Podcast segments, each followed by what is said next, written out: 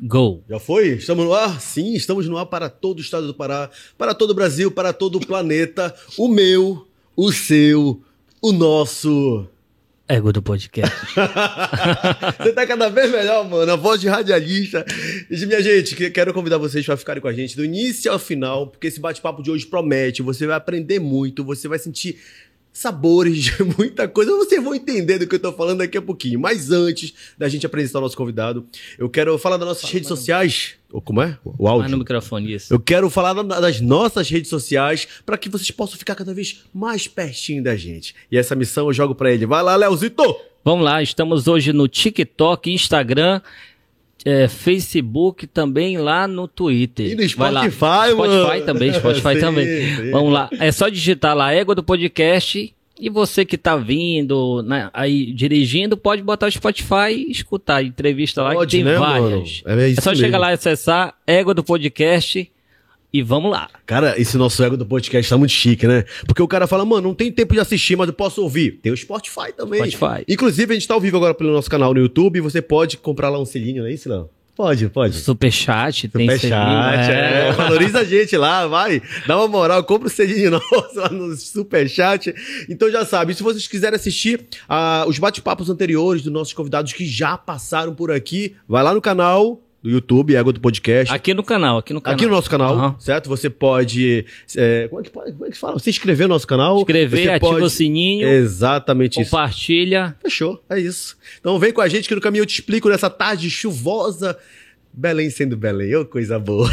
Chega de papo, vamos apresentar o nosso convidado. Ele que é empresário, é chefe e, claro, tem uma relação muito bonita com a Itália. O que, que será, hein? Qual é essa relação? A gente vai conhecer agora. Com vocês, pra vocês, Fábio Cecília.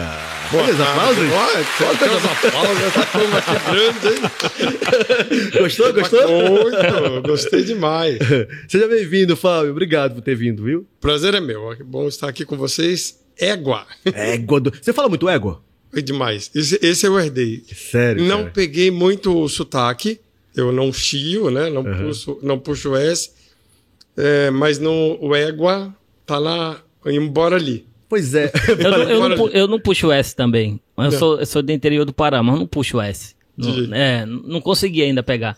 20 anos já de Belém, não consegui. Mano, eu tá pegar. puxo muito, ó. Esse aqui puxa. Dois, três, Quatro. seis. Ó, falou três. Mas sabe por que o meu sotaque Aham. ficou assim? Ah. Logo que eu mudei, eu vim do interior de São Paulo. Você não é paraense. Não, eu nasci em Minas, Sim. tá? Mineirinho. Mineirinho. Come quietinho. Mas fiquei até os 5, 6 anos de idade em São Uhum. Paulo. Cinco. Com 6 anos eu vim parar. E aí o que, que aconteceu? Eu simplesmente, falando porta, carne, fui encarnado até não ter mais onde. Eu fiquei com ódio. Sofreu de bullying. CR. CR foi embora da minha vida. Fiquei com R local. Mas eu tive um outro problema que eu estava fazendo. A primeira série eu fiz com uma professora do Sul. E a segunda série eu fiz com uma professora paraense. E ela chamou minha mãe, disse: Olha, eu acho que seu filho tem algum problema. Ele está escrevendo arroz com X, castanha com X. Aí minha mãe, o que está acontecendo, Fábio? Eu disse assim: Ó, só para você ter uma ideia, a professora fala arroz, mãe, arroz é com X. Né, que eu tinha aprendido isso. E aí eu fiquei com raiva do S também e não usei o S. E virou esse, esse embrólio aí do meu sotaque, nem eu sei de onde é. Mas hoje você reside em Belém. Já, não, eu moro aqui Quanto tempo? no, em Belém desde 79, no Pará desde Tá. 77. Você tem uma relação muito forte então, com, com Minas, obviamente, por você ser de lá. Você vai muito em Minas Gerais? Não, a- a- o que, que aconteceu? Com a morte dos avós, você vai começando a perder Ah. um pouco a relação. E, e o Pará se tornou minha casa. Meus pais são enterrados aqui, minha irmã é paraense, Tá. e foi a terra que eu fui acolhido e já ganhei medalha aqui da. A Tega te acolheu, né, Ah. cara? A- a- o Pará, para mim, é minha terra. Eu sou paraense. Depois, eu sou também italiano, né? Porque como filho de italiano, eu também sou cidadão italiano. E como foi chegar no Pará e ver toda essa gastronomia aí do Pará? Bom, criança você nem percebe. Como eu Não. morei em Marabá, o que eu tenho de lembrança são as saídas daqueles barcos cheios de castanha. Isso é uma imagem que ficou. E uma cena inesquecível de infância, que a primeira fruta que eu me apaixonei no Pará, com seis anos de idade, foi o cupuaçu. Que do lado da nossa casa tinha um fazendeiro que ele pegava todas as mulheres da casa e elas ficavam quebrando o poço e cortando com a tesoura. Sim. E o cheiro invadia a minha casa. Aí eu ia para lá. E é o cheiro, hein? Nossa. Olha, eh, falam da trufa, mas é porque não conhecem cupuaçu, Eu né? concordo. Quebra um cupuaçu, bota um cupuaçu na cozinha, É quase um perfume, mano. já todo mundo sabe que tem cupuaçu um na perfume casa. saboroso, é. Cupuaçu, lógico. tu sabe que ele, tá, que ele tá maduro pelo cheiro também, né? É, pelo na cheiro, hora né? ele é. Para mim, o cupuaçu é uma das frutas mais gostosas que eu já tive a oportunidade de provar aqui. Depois eu acho uma outra muito sofisticada, que é o nosso bacuri. Uma Bacuri, delícia, mano. bacuri. Eu tenho uma relação estranhíssima com açaí, porque a primeira vez que eu provei, pequeno, eu tipo, não gostei. gostou. e eu não me lembro de ter provado açaí em Marabá. Eu só vim ter contato com açaí em Belém, já em 79. Era um vizinho nosso que comia açaí todo dia e ele comia aquilo com uma vontade. Eu fui provar. Eu disse, mas isso aqui não é gostoso. Você prov- foi provar a bolinha do açaí. Não, o açaí, O né? açaí já Aí tá. Uhum. É. Aí quando eu provei, eu disse, tem gosto de terra, não tem acidez, não tem doçura, não tem nada. E hoje eu sou um viciado. É, É, mesmo, se eu, eu cara. tenho que ficar... Se eu Provou provar... com o quê? Com peixe, com alguma coisa? assim? né? Ah. Não, quando eu provei aí, ele me ensinou a tomar o açaí com açúcar. Porque quando coloca o açúcar, fica docinho. Qualquer criança aceita. Aí ele botou açúcar e botou bastante açúcar. Aí eu gostei. Pô, aí hoje... Ah, Tu... Hoje eu não E consigo hoje? colocar um grão de açúcar. Não Pois é, brinca. não Você tem. toma assim, sem Gente, açúcar? não, é sem Paulo. açúcar, é sem Pra açúcar. mim, açaí é puríssimo. O que eu gosto, uma brincadeira que eu faço, são gotinhas de limão pra destacar o- a cor dele. Tipo assim, seis gotinhas Aham. de limão pingadinho. Misturo, não, há- não dá acidez, você não sente o gosto do limão. Ele fica mais bonito. E eu descobri que isso faz com que a gente absorva melhor o ferro do açaí. Olha a dica aí, cara. Eu não, sabia, dessa daí. também, não. É o que ele fica que cor? Ele fica mais roxo Não, ali? ele, ele puxa, a- aumenta a intensidade e realça o sabor. Ele dá um sabor ainda mais fresquinho nele. Tá vendo? Dica eu com- gosto. Dica, Mas gotinhas, né? é? Sim, dica com Fábio e Cecília aqui no Ego do Podcast. Ei, eu falando Gostei. de comida daqui, né? Já Farinha gostei. de tapioca, pra mim, é o Então, 01. como é que você toma o açaí? É sem açúcar? Zero, zero. Sim. Com tapioca sem açúcar. Tá de boa. É, É assim que eu tomo. E não Aham. necessariamente com as gotinhas do limão, porque Tá. a tapioca às vezes eu nem coloco. E depois eu gosto também com peixe, gosto com camarão. Tá, eu Cara, eu gosto... não consigo tomar com nada disso, cara. É. Tem que ser açúcar, docinho, geladinho. não, mas pra mim ele é prioritariamente uma sobremesa. eu também, eu não depois do almoço. consigo consumir ele como refeição. A não ser que tenha, eu gosto. Eu já deixo. Tá aí, uma coisa que ele não me encanta tanto é com a farinha d'água. que Muita gente É. gosta. Uhum. Sim, a eu bagunça, prefiro né? a tapioca porque eu gosto daquela leveza. Além do açaí, a gente tem outras comidas deliciosas aqui. É. Por exemplo, a maniçoba. Você gosta? Ó, a maniçoba, inclusive. É. Você foi- faz? Você- É, é, eu adoro. Ah. É, foi um prato que eu levei 17 anos para provar. Por Quando quê, eu mudei Fábio? pra cá, porque, imagina, eu criança, eu olhava aquilo, meu avô era fazendeiro, aquilo me lembrava um pasto, né? Estrume. Aí eu olhava aquilo e não ia, não ia, não ia. Aí uma vez eu tava morrendo de fome, eu, eu provei a maniçoba com 18 anos. Sim. Olha, 19 anos. 18 para 19. E eu tava morrendo de fome, tava num evento, e na hora que eu cheguei pra almoçar só tinha maniçoba. Aí não tem Aí eu jeito. né? digo, meu amigo, Aham. é isso. Quando eu provei, é, a fome ajudou, né? Eu perdi 17 Mas anos da minha vida. Perdi 17 anos porque ela é deliciosa. Aí depois você começa a descobrir, né, que tem maniçobas e maniçobas. Uhum. Eu gosto da petróleo, aquela escura, aquela bem cozida, Bem adubada. bem, é, gosto com as carnes nobres também, Sim. tá? Mas acho fundamental ter as outras carnes porque o sabor vem dali. E eu lancei um desafio uma vez, a Ângela, minha irmã, desenvolveu. Eu estava numa reunião com os chefes, eu disse: vamos lançar um prato que consiga esconder a maniçoba para agradar o turista, deixar ela bonita. Uhum. Aí a Ângela pegou e criou um ravioli de maniçoba, porque a, a massa substitui o arroz, ela é neutra, não vai afetar, é servido com farofa e o ravioli dentro é a maniçoba. Então fica linda a apresentação, a pessoa prova e o sabor tá íntegro, tá totalmente respeitado. Ela conseguiu inclusive ganhar um prêmio mundial. Ela, ela ganhou um concurso mundial da Unesco Uhum. como prato das cidades criativas da gastronomia. que maravilha, cara. A Ângela, exatamente com esse desafio que eu lancei, ela realizou essa maniçoba. Ela é danada. E qual era o também, nome né? do prato? Qual era o nome? Ravioli de maniçoba. Ravioli Ravioli de de maniçoba. maniçoba. Esse a gente faz por encomenda no restaurante, porque por incrível que pareça, santo de casa não faz milagre, né? Sim, Tem maniçoba, mas ninguém vai no restaurante, ninguém pede. é verdade. E, e o que é mais difícil, porque você tem que preparar ela com antecedência, fazer uma boa maniçoba. Eu tenho, a- aí quando a pessoa está com pressa e me liga e diz, olha, eu queria para amanhã, eu tenho um fornecedor, prepara uma top também. Agora não tem igual maniçoba no sírio na casa de alguém, né? Não tem, cara. É Porra. Me convide que eu tô lá, é verdade. Você é filho de quantos irmãos? Na verdade sou eu e a Só Ângela, vocês dois. é do casamento com a minha mãe. Uhum. mas eu tenho mais seis irmãos, sendo quatro homens e duas mulheres. Dois já são falecidos, que meu pai era Danado. um bom italiano. Ele tinha deixado a Itália, ele deixou uma família e veio para o Brasil. Então é uma família por parte de pai grande, por parte de mãe só eu e a minha irmã. E onde a gastronomia entrou na tua vida e por quê, Fábio? De que forma? Conta pra gente. Eu por favor. nasci já dentro de restaurante. Meu pai era vendedor de máquinas pesadas, tratores, pás escavadeiras e maquinário que custa milhões. Então você tem que cativar o cliente. Ele abria restaurante e levava os clientes para comer no restaurante. Minha mãe cozinhava muito bem, mineira. A família Ah. toda, entendeu? É, mineira ah, já tem uma herança de lá, com a fusão com a influência italiana, que também é uma cultura muito focada na alimentação. E aí ela cozinhava divinamente bem e ela cuidava dos restaurantes, mas era uma coisa menos focada, não era nosso negócio. O negócio era o que meu pai fazia. E aí ele cativava os clientes. Então eu nasci já em restaurante Sim. tanto no interior de São Paulo, em Marabá, em 77, nós tivemos dois restaurantes, que foi o Roma.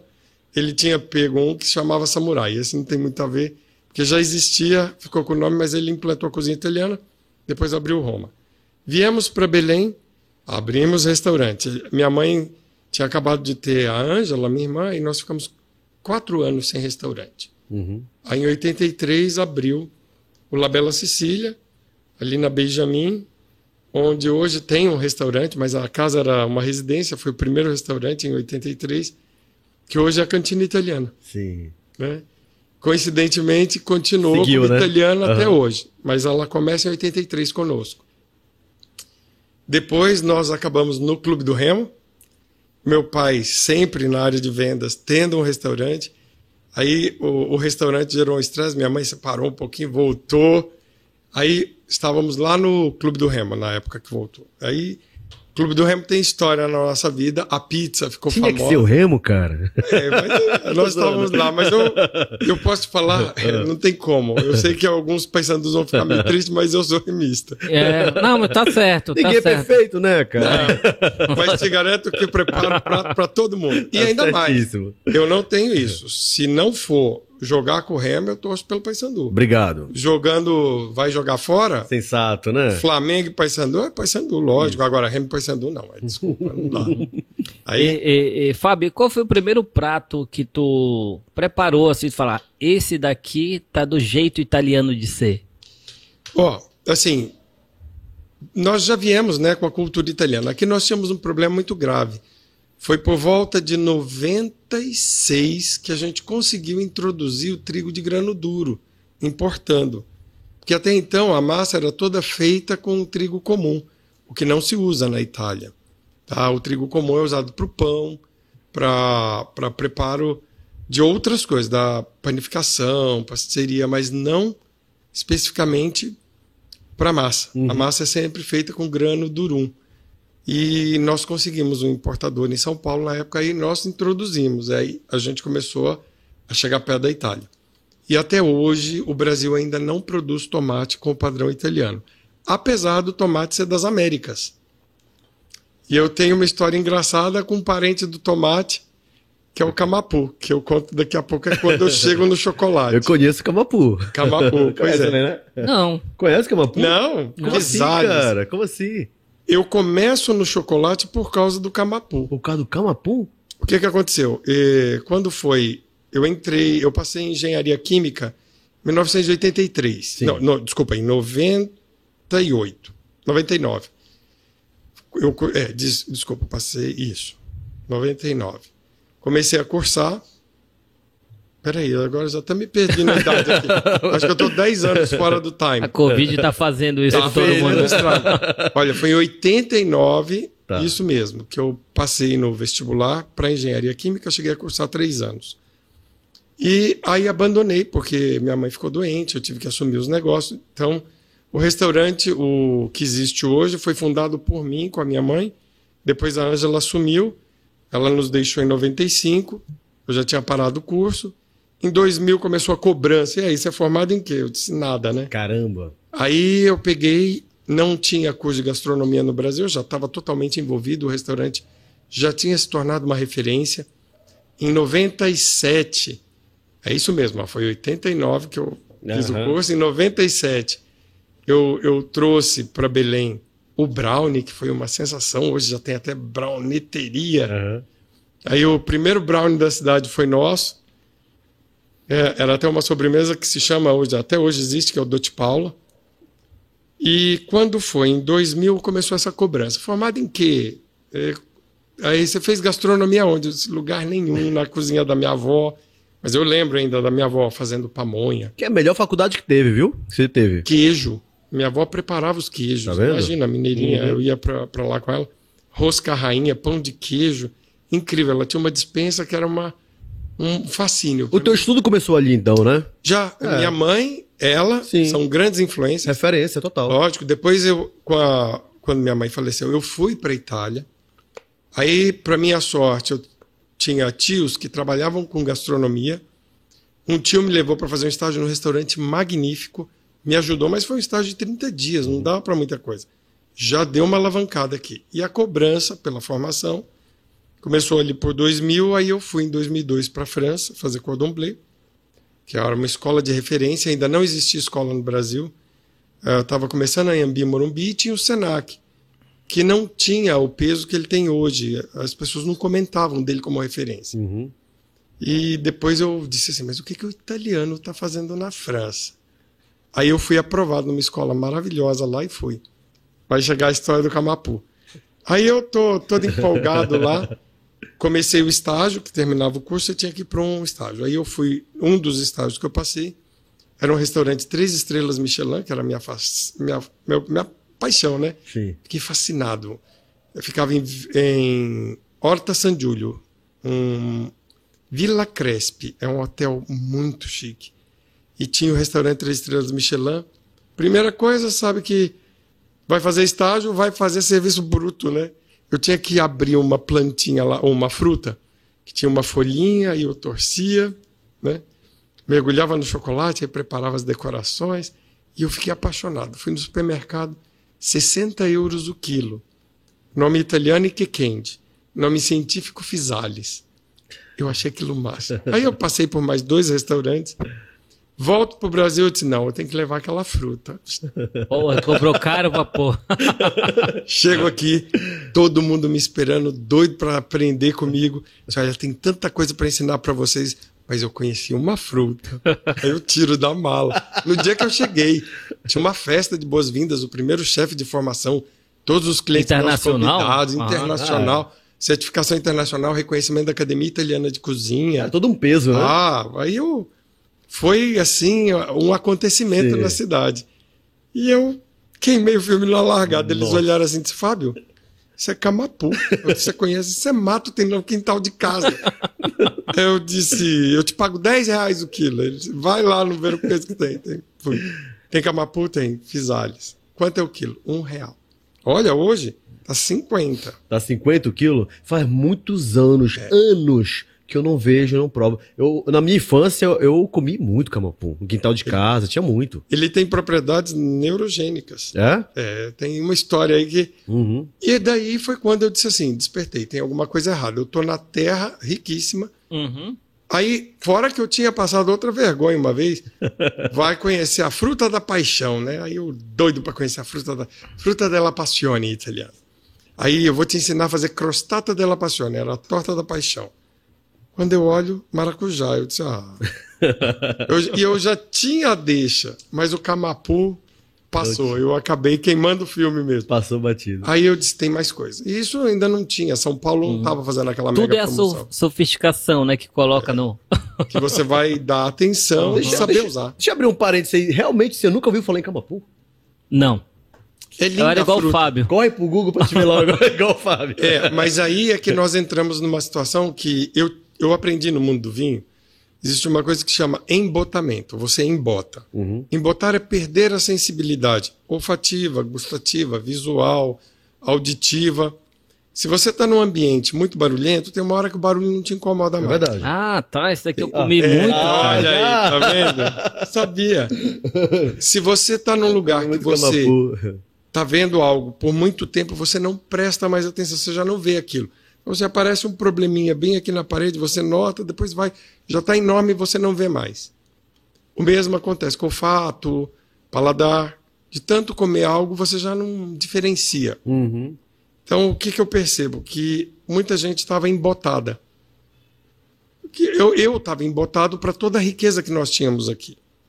Aí eu comecei a ter um outro olhar depois da vergonha do Camapu. Aí achei a fava tonka, nosso cumaru. Aí você começa a descobrir um monte de coisa. Tem muita Caatinga coisa, né? de cara. mulata, que é uma erva daqui maravilhosa, que dá para usar na gastronomia. Aí disseram, ela é neurotóxica, igual manjericão, entendeu? Sério? Aí cara? falaram: olha, a fava tonka, que é o cumaru, também é tóxico, igual a canela, igual a noz moscada. Uhum. Então, aí eu comecei a perceber que tinha muito isso e não estava acontecendo aquele bom. Esses chefes de São Paulo ainda nem estavam fazendo Sim. barulho com a nossa gastronomia. Só que saindo de casa não faz milagre, né? Aí comecei a desenvolver uma série de, de receitas, mas comecei o chocolate em 2004. Eu abri uma indústria aqui em Ananindeua. Aí não tinha cacau fermentado, apesar do, da CEPLAC fazer um trabalho eh, de décadas aqui na região para isso, e ninguém dava E importância. Fábio, por que o chocolate? Bom, você gosta de chocolate? Olha, eu gosto, mas Gosto. não sou um É, não é apaixonado. apaixonado. É, mas eu gosto. Não, eu sou É, é chocolate. aquele negócio. Quem não gosta de chocolate, né? É, É, não, mas Não. tem, eu conheço pessoas que não, gostam. não, nem Não prova. Não. conheço, não conheço. É, Não faz, tem gente que prova e diz, olha, até o teu que é gostoso. Eu Mas não, não- morro de amor, mas eu também é, eu provo, eu gosto de degustar tudo mais. Ah, mas eu não. Eu, eu tenho uma verdadeira paixão por Você é chocolate. chocólatra? Eu sou lá na fábrica, tem horas que tem que me tirar de pé da máquina. Ah, Senão dá porque é prejuízo. Quando vai, tem que fazer as provas, né? Aí eu começo Aham. a provar, eu não paro de provar. Só que o teu chocolate, ele é diferenciado. É, E é, é ele- esse início que a gente quer saber. Como é que foi aconteceu isso, cara? Aí, aí exatamente aí Aham. que eu, come- eu abro a indústria em Ananindeua, Uhum. começa uma pequena Isso, produção. 2004. 2004. Aham. É, nós não tínhamos maquinário próprio. Ou tinha máquinas para indústrias de grande porte, do tamanho dessas multinacionais, o que não era nem viável. Não era é viável. ou eu fazia de forma artesanal. Então eu descascava. Sabe como é que tirava a casca? Com peneira e ventilador. Só para Eu você nem ter uma imagino ideia. como seja, mas tudo é, bem. pega a sementinha, torra, aí você quebra ela um pouquinho, eu quebrava no Hum, nos Moedor. descascadores de café, Aham. que vende lá no Verpeso, Aham. manual aqui na manivela. Depois ia para peneira, ventilador e tirava a casca. Aí pegava o cacau, começava E e é um trabalho gigante, né? enorme. É. Aí não tinha nem um moinho, que é uma coisa que eu sempre chamo a atenção. E é uma oportunidade de negócio. Como é que é? 60 anos de engenharia mecânica aqui no, no estado não tem um moinho de pedra que foi criado antes de Cristo. Isso não é uma crítica. Isso eles também estão embotados. Nós temos e não aproveitamos. Uhum. E eu tive que comprar. O meu primeiro moinho foi indiano. Não tinha nem no Brasil. Mas você Brasil- mandou buscar da Índia? Da Índia. Foi, Fábio? Foi. Eh, Começou aí, começaram as importações. A Bahia começou esse trabalho também de fazer pequena produção, porque sempre foi produto de multinacional. Uhum. E nós nunca usufruímos. Para você ter uma ideia, em 2004, ninguém sabia que nós tínhamos cacau. Sendo o cacau, o nome científico, Teobroma cacau, primo do Teobroma grandiflorum. Sabe quem é? Não. Cuposso. Eles são primos. São da mesma família, Teobroma. Olha aí, cara. E você começa a perceber que não era só eu que estava embotado. O Pará inteiro, só quem vivia no cacau sabia que tinha cacau. Uhum. Aí eu fui para Mitsilândia, Em 2004, Midsilândia já era o maior município produtor de cacau do Brasil, só que o estado estava em segundo lugar. A Bahia nunca teve cacau e era o maior produtor do Brasil. Como é que pode, cara? Para você ter uma ideia, as espécies mais apreciadas, a variedade mais apreciada lá é Pará e Parazinho, porque as amêndoas foram do Pará, não foi nem do Amazonas, nem do Amapá, que também tem, porque É rico, sim. a- a- o cacau ele é autóctone, ou seja, nativo da Amazônia. Há, há estudos que dizem que ele vem ali da Cordilheira dos Andes, ele foi difundido pelo Rio Amazonas e seus afluentes, chega aqui na Foz e não tinha na África, que é o maior produtor mundial de cacau hoje. Uhum. Foi levado das Américas pelos europeus, co- plantado nas colônias e a produção de chocolate deles vem da África. A maior parte. Inclusive hoje com uma série de problemas sociais. Trabalho escravo infantil e uma série de coisas que o nosso não tem, Uhum. né? Uhum. Aí, o que que acontece? Eu disse, "Ah, é, é a hora, eu vou fazer chocolate. A hora é agora. 19 anos para começar a ter reconhecimento, olha só. 19 anos, né, cara? Foi 2004, Ou seja, dezo- 19 anos de luta, né? Porque isso é uma luta, né? É, e a- aí sempre um discurso governamental anterior, que era é, cacau, cacau, eu disse, cacau não é chocolate. É- Chocolate é, É de, de cacau, cacau. mas não é cacau. Sim. E ele verticaliza de verdade, porque ele envolve várias outras cadeias. O chocolate, sim, o cacau, não. Cacau é commodity. Não que não tenha um peso e vai nos ajudar na balança comercial. Mas ele não verticaliza. Mas como verticalizar se não tem nem moinho de pedra? Né? Aí comecei com esse equipamento indiano, aí fui, fui crescendo, a produção era muito pequena, eu acabei abandonando a indústria lá em Ananindeua, trouxe ela para dentro do restaurante. O, o grande diferencial da sobremesa de chocolate nossa é isso, que você tem ah, feito com o nosso chocolate. Em 2004 eu servia barrinhas de chocolate para as pessoas, elas perguntavam assim, é Fouchon? É Godiva? Aí eu disse, não, é de Medicilândia? Aí a pessoa disse, o quê? Onde é Medicilândia? Na África? Eu disse, não, aqui no estado. Mas, para passar vergonha, anos depois eu vim conhecer o trabalho da Nena, que fica lá no Cumbu. Sim. E eu disse, olha, eu fui para Altamira, Medicilândia, e o Cacau já estava aqui do E lado. do lado, cara. Menino Dentro de com casa, bom. no quintal Aham. da minha casa, né? Já estava, mas é, eu já tinha percebido tudo isso, só que, indiscutivelmente, o trabalho que foi feito naquela região da Transamazônica pela CEPLAC foi muito importante, porque lá eu tenho cacau fermentado, o processo de fermentação começou agora aqui. Como é esse processo aí? É porque é o seguinte, É igual do vinho, da uva, não? é Aham. parecido, mas tem particularidades.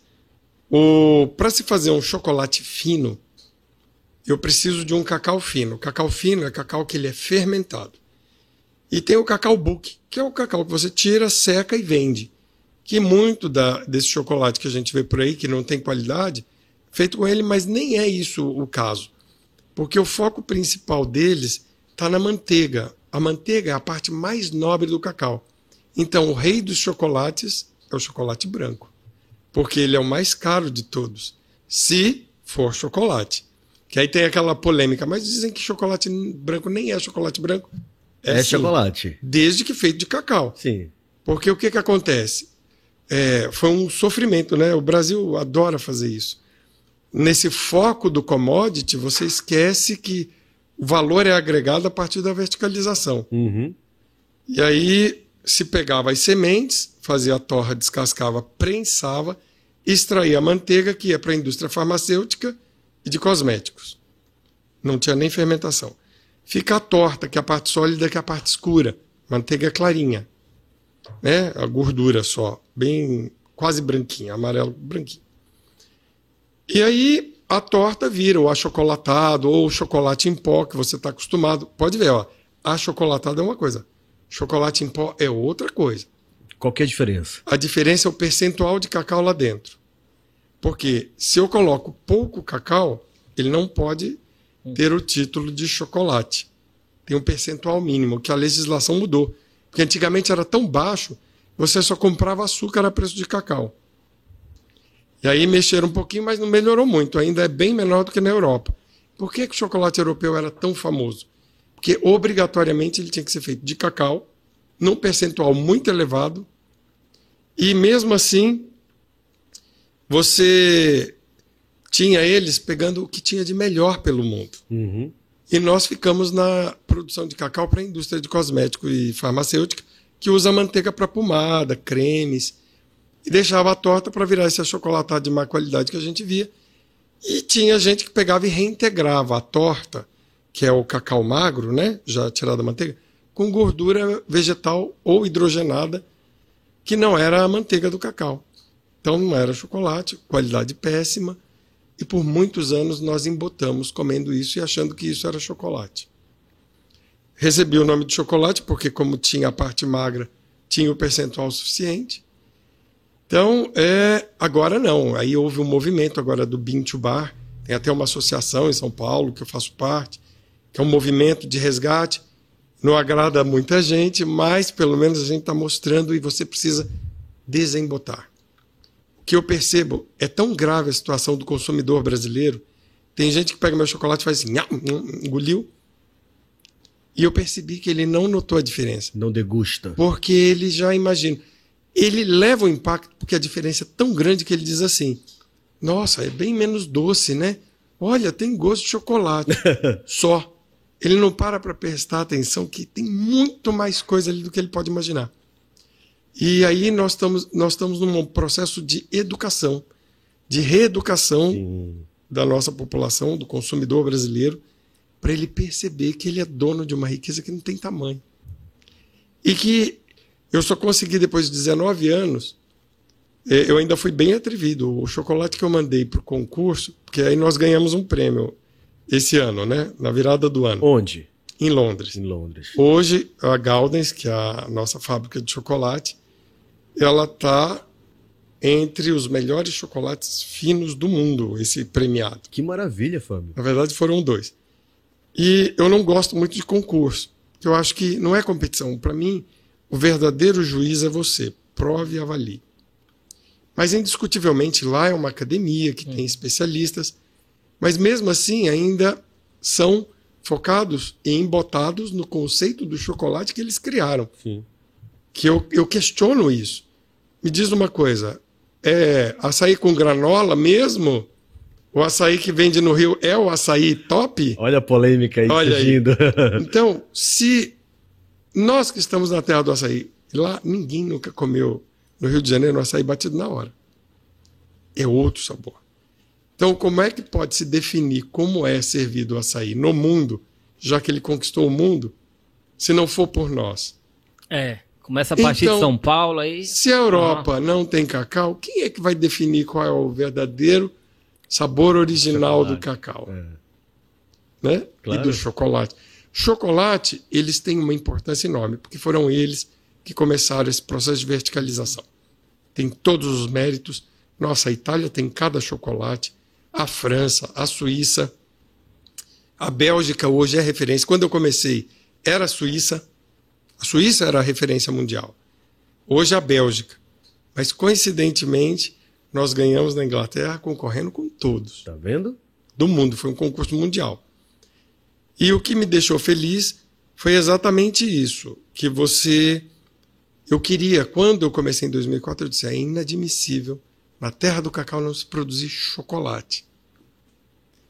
E aí a gente começou e levou 19 anos, óbvio que eu não participava de concurso anteriormente e mandei para eles uma uma criação que não existe no planeta, para você comer só estando aqui ou encomendando da gente, que é o chocolate com cupuaçu integrado. E O integrado é o na reche- massa. É o reche- Não, não, é tem o recheado. Não, você morde o chocolate e o cupuaçu tá lá no chocolate. Gente, esse... Não dá pra ver. Não é um pedacinho, não é ele colocado fora. Sente em um cima. aroma isso? Aroma mordeu, desmancha e Que explode delícia, o sabor da fruta. É mano. Ele Égua. tem o de bacuri, Uhum. égua do Chocolate. chocolate. É, chocolate. Pode usar esse nome se tu quiser É. também. A gente deixa. Égua. E é muito nosso. E, e eu. Esse foi uma inspiração no creme de bacuri. Ou, desculpa, no creme de cupuaçu. Aí quando eu fiz o de cupuaçu, eu disse, ah, vou fazer o de bacuri. Aí eu fui fazer o de Bacuri, entrou a pandemia, eu fechei a fábrica, ficamos quase dois anos parados. Aí eu retomei depois da pandemia, eu lancei o Bacuri. E aí Belém já está sediando eventos, desde 2017 a gente participa bastante. Eu estou muito feliz com a repercussão é, que o nosso chocolate está tendo. Tem várias indústrias hoje. Ali na Transamazônica já tem quase 40 microprodutores de chocolate. Aqui em Belém tem oito ou nove. Já, Já. cara? Olha isso. Mas esse resgate eu posso afirmar que eu comecei. Não tinha produção do chocolate aqui, Uhum. tá? Já teve. Belém era a cidade do teve ou terá. Nunca tem na hora que você quer.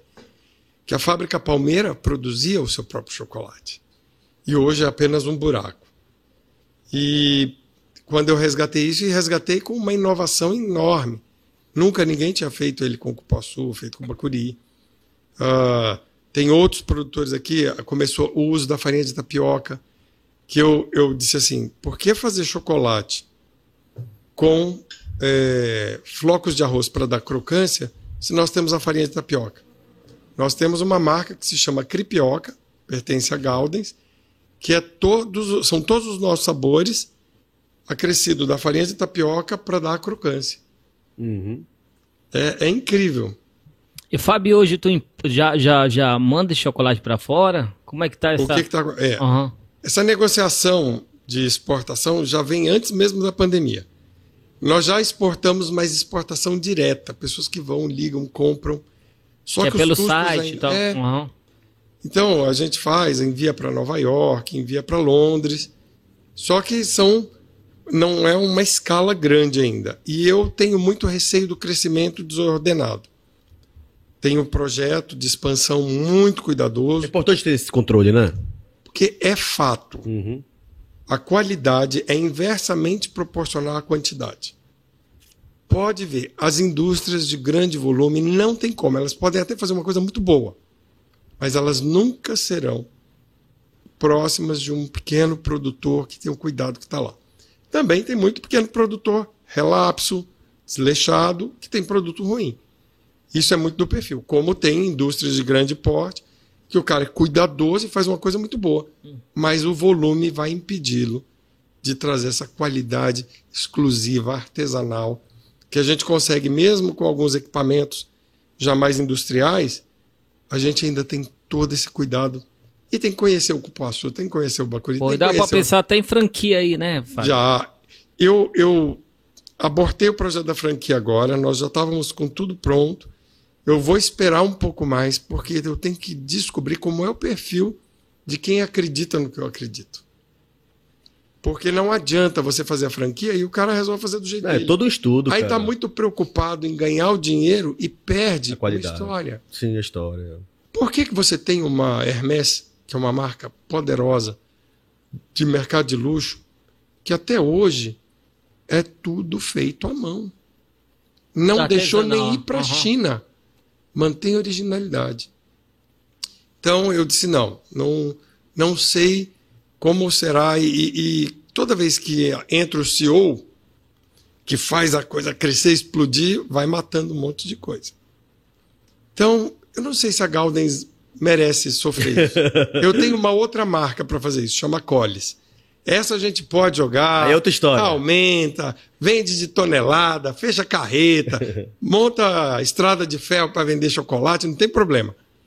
Mas a Galdens não vai. A Galdens ela é mercado de alto padrão mesmo, aquele mercado de luxo, né? Agora, Mas não me- mesmo o necessariamente, cara. mercado de luxo, ele, ele expande, né, cara? Ele expande, mas você não tem mesmo uma marca poderosa apanha quando se depara com uma Hermès da vida. Você pode ver a Chanel, você não vê a Chanel em outlet. É. Você vê outras marcas importantíssimas em outlet. Chanel não vai para outlet. Então, é, o produto é outra qualidade. É outra. e- E outra coisa, você tem que respeitar uma regra do mercado. Eu, se não tiver um cupuaçu tirado na tesoura com segurança, que ainda tem isso. Para esse chocolate ficar como ele é, é tirado na tesoura. Tesoura cirúrgica, máscara, tirado à mão. Cara, você falou disso agora, que saudade dessa época, viu? Porque hoje você compra uma polpa do, do cupuaçu no supermercado, no Vero Peso e tal. Mas eu lembro que na minha infância, isso é muito a cara da minha infância, de, de ver minha mãe e minha irmã cortando com a tesoura. Parece que fica muito mais gostoso, sentindo aquele cheiro. Ô, época boa! Mas agora há pouco, você fez um E comentário. pega o caroço e ainda faz um. um- um- Um doce. É um doce, né, É, cara? bota um É, não, açúcar. e, e aquele, quando você pega o caroço e dilui ele na água, que ele fica. Porque o É. A minha mãe suco é fazia uma- isso. O suco é com a polpa. Aham, é. Aí tem o que eles chamam de vinho de cupuaçu, porque não pode chamar vinho, porque vinho é só se tiver uva. Que nem chocolate, só pode ser chocolate se tiver cacau. Sim. E eu acho maravilhoso, eu gosto mais quando você deixa o caroço de molho na água para tomar, porque ele é mais leve, a polpa é pesada. Sim. Eu adoro o suco de cupuaçu, mas eu ainda gosto mais quando ele é aquele feito do caroço. Entendi. Agora há pouco você fez um comentário que você falou sobre a de educar, né, as pessoas na hora de saborear, degustar o, o- o chocolate, né? Não só de colocar na boca, e, nossa, muito bom, porque existe uma riqueza por trás de tudo isso. Aí você falou, olha, a gente pensou na possibilidade de educar essas pessoas. De que forma seria essa esse Ó. educar? Eu, eh, hoje, eu fui o primeiro a fazer um, a ministrar um curso no evento em São Paulo de chocolate sobre análise sensorial de chocolate. Quando eu fiz o curso de vinho, eh, você tem que estudar muito sobre análise sensorial. Sim. E eu vi que há um abismo entre o conhecimento da Europa e o nosso conhecimento sobre análise sensorial. Pouco se fala do embotamento. Você sabia que a cor de um produto altera a interpretação do gosto? Não, não sabia. Quer ver? Vou te dar um exemplo. O olfato é determinante para a interpretação. Se eu te perguntar qual é o sabor de um abacaxi, ele é doce, azedo, confere. Cítrico, sim. Bate. Bate. Morango é doce azedo? Ah. Bate. é. Laranja é doce azedo. Bate. Sim, como é que você sabe que é abacaxi, que é morango e que é por causa do olfato? Sim. Por isso que tem aquela história. Ó, tá com cheiro de barata. Por quê? Você já comeu barata? Não, não preciso comer, eu senti o cheiro. Fato. É isso que me faz reconhecer. Só que a visão, eu não sabia. Ela também é parte integrante da interpretação do gosto. E se você alterar a cor do produto, Altera o gosto. altera a tua interpretação do gosto, mesmo ele sendo igual, aroma e sabor. E isso daí é, é muito curioso, porque na Europa é proibido o uso de corante em iogurte. E no Brasil todos são coloridos. Porque lá eles estão muito mais preocupados com a saúde. E como eles já sabem que a cor interfere, mas é fictício, eles tiram. Uhum. Aqui não, a gente continua usando. Aí você sente um gosto que não existe. Entende? Qual, que- qual que é a tua relação com o chocolate, esse chocolate do Fábio, da Amazônia, Isso. com o açaí? Dá pra fazer as duas coisas juntas? Já tem. Já Então, tem, mas é por pô, isso que eu tô foi- Mas perguntando. tem um agora. Mas que eu foi lancei. esse que ganhou o prêmio, foi esse aí? Não, Ou quem foi o ganhou um prêmio conjunto? foi o cupuaçu. Na verdade, o que, que Aham. aconteceu? Eu mandei para o concurso o que era mais difícil de fazer, o branco. branco é Ah, foi com o branco? cupuaçu, Lógico. Ah, Porque branco é mais trabalhoso. é a riqueza, né? É, o que verticaliza Sim. mais. Eu pago no cacau é, 32 reais o quilo, 18 reais o quilo, o que for. Quando eu extraio a manteiga é 50, 60. Já paguei 90, depende. É o custo de extração da manteiga. Então ela é muito mais nobre. E é que nem espumante. O vinho é caro, espumantes é mais Sim. trabalhoso que o vinho tinto e o branco. E aí, eu- e aí o, o, o Aí o chocolate que que eu com fiz? açaí? Aí eu fiz com açaí e agora eu acabei de lançar um que esgotou. Eu fiz de teste porque eu percebi que lá no Amazonas se tem o hábito de consumir muito açaí com leite. E eu provei e eu gostei, tá? Eu vou, vou te dizer que eu gosto do açaí, com leite. com também. leite, é. Fábio. Aham. Sério isso, Só mano? falta É uma Fazer o- delícia. O açaí de Vou- Vou jamboa. né? apanhar agora. Vai, os paraenses estão de olho aí no É. Fábio. Olha, mas eu fiz um. Como assim, mano? Explica pra eu, gente fi- eu isso. fiz ele, eu fiz um, porque a gente carameliza o, o leite para fazer o doce de leite. Foi um projeto que surgiu que eu ia produzir um chocolate para Minas Gerais. Acabou que não andou, mas a gente fez o chocolate com doce de leite, um sucesso. Aham. E eu disse assim, olha, doce de leite e leite vai ficar mais gostoso. Coloquei o açaí. Você não tem ideia do quanto ficou bom. Lógico que eu tenho também a versão que é cacau e açaí, super saudável, se chama super frutas, não tem leite, não Sim. tem lactose, Sim. né? Então, tá todo é vegano, selo vegano por análise de DNA, primeiro do Brasil, primeiro selo vegano por análise de DNA, aconteceu aqui na, na Universidade Federal do Pará, Sim. junto com a Biotech, nós fomos a primeira empresa, fez parte desse projeto, a receber o selo. Então, o Brasil, primeira empresa, não é a primeira fábrica de chocolate, você tem selo vegano. Por análise de DNA, foi a nossa. Porque o nosso cacau 80% é incrível, porque ele não amarga. Inclusive, é uma outra coisa, amargor é defeito. Só quero concluir. Opa, sério? Sim. Só não, quero concluir, concluir uma coisa que é, é, voltando à análise sensorial. Então, Foi a Cacau Show me enganando. Já mudou, não se deve mais usar cacau meio amargo e amargo. Uhum. É intenso ou meio intenso. Tem aquele Porque... negócio 80% escrito, 30%. Isso. Uhum. O que, que é? 70%, né? É, nós temos lá, inclusive, nós temos uma curiosidade, é 71%, é 53%. 62%, aí depois eu explico o que foi isso. tá bom. Mas o que que acontece? O quando nós nós fomos que eu trouxe esse conhecimento de análise sensorial, eu fiz uma apresentação em São Paulo, foi um sucesso. Ninguém falava sobre análise sensorial de chocolate. A Europa faz análise sensorial para tudo, biscoito, pão, queijo, tudo tem análise sensorial. Inclusive chocolate. Aí eu disse: "Ah, vou pegar esse modelo só que eu coloquei em xeque o modelo, porque a análise sensorial no padrão cultural deles. Sim. Porque, por exemplo, eu não sou fã de bacalhau. Por quê? Para mim, ele me lembra peixe velho. Tô dando um exemplo, tá? Não que é um bom bacalhau. Não... E, e aí, o que, que acontece? É... A pessoa pega, ela tem aquela cultura. Para você, vou dar um exemplo ainda mais claro.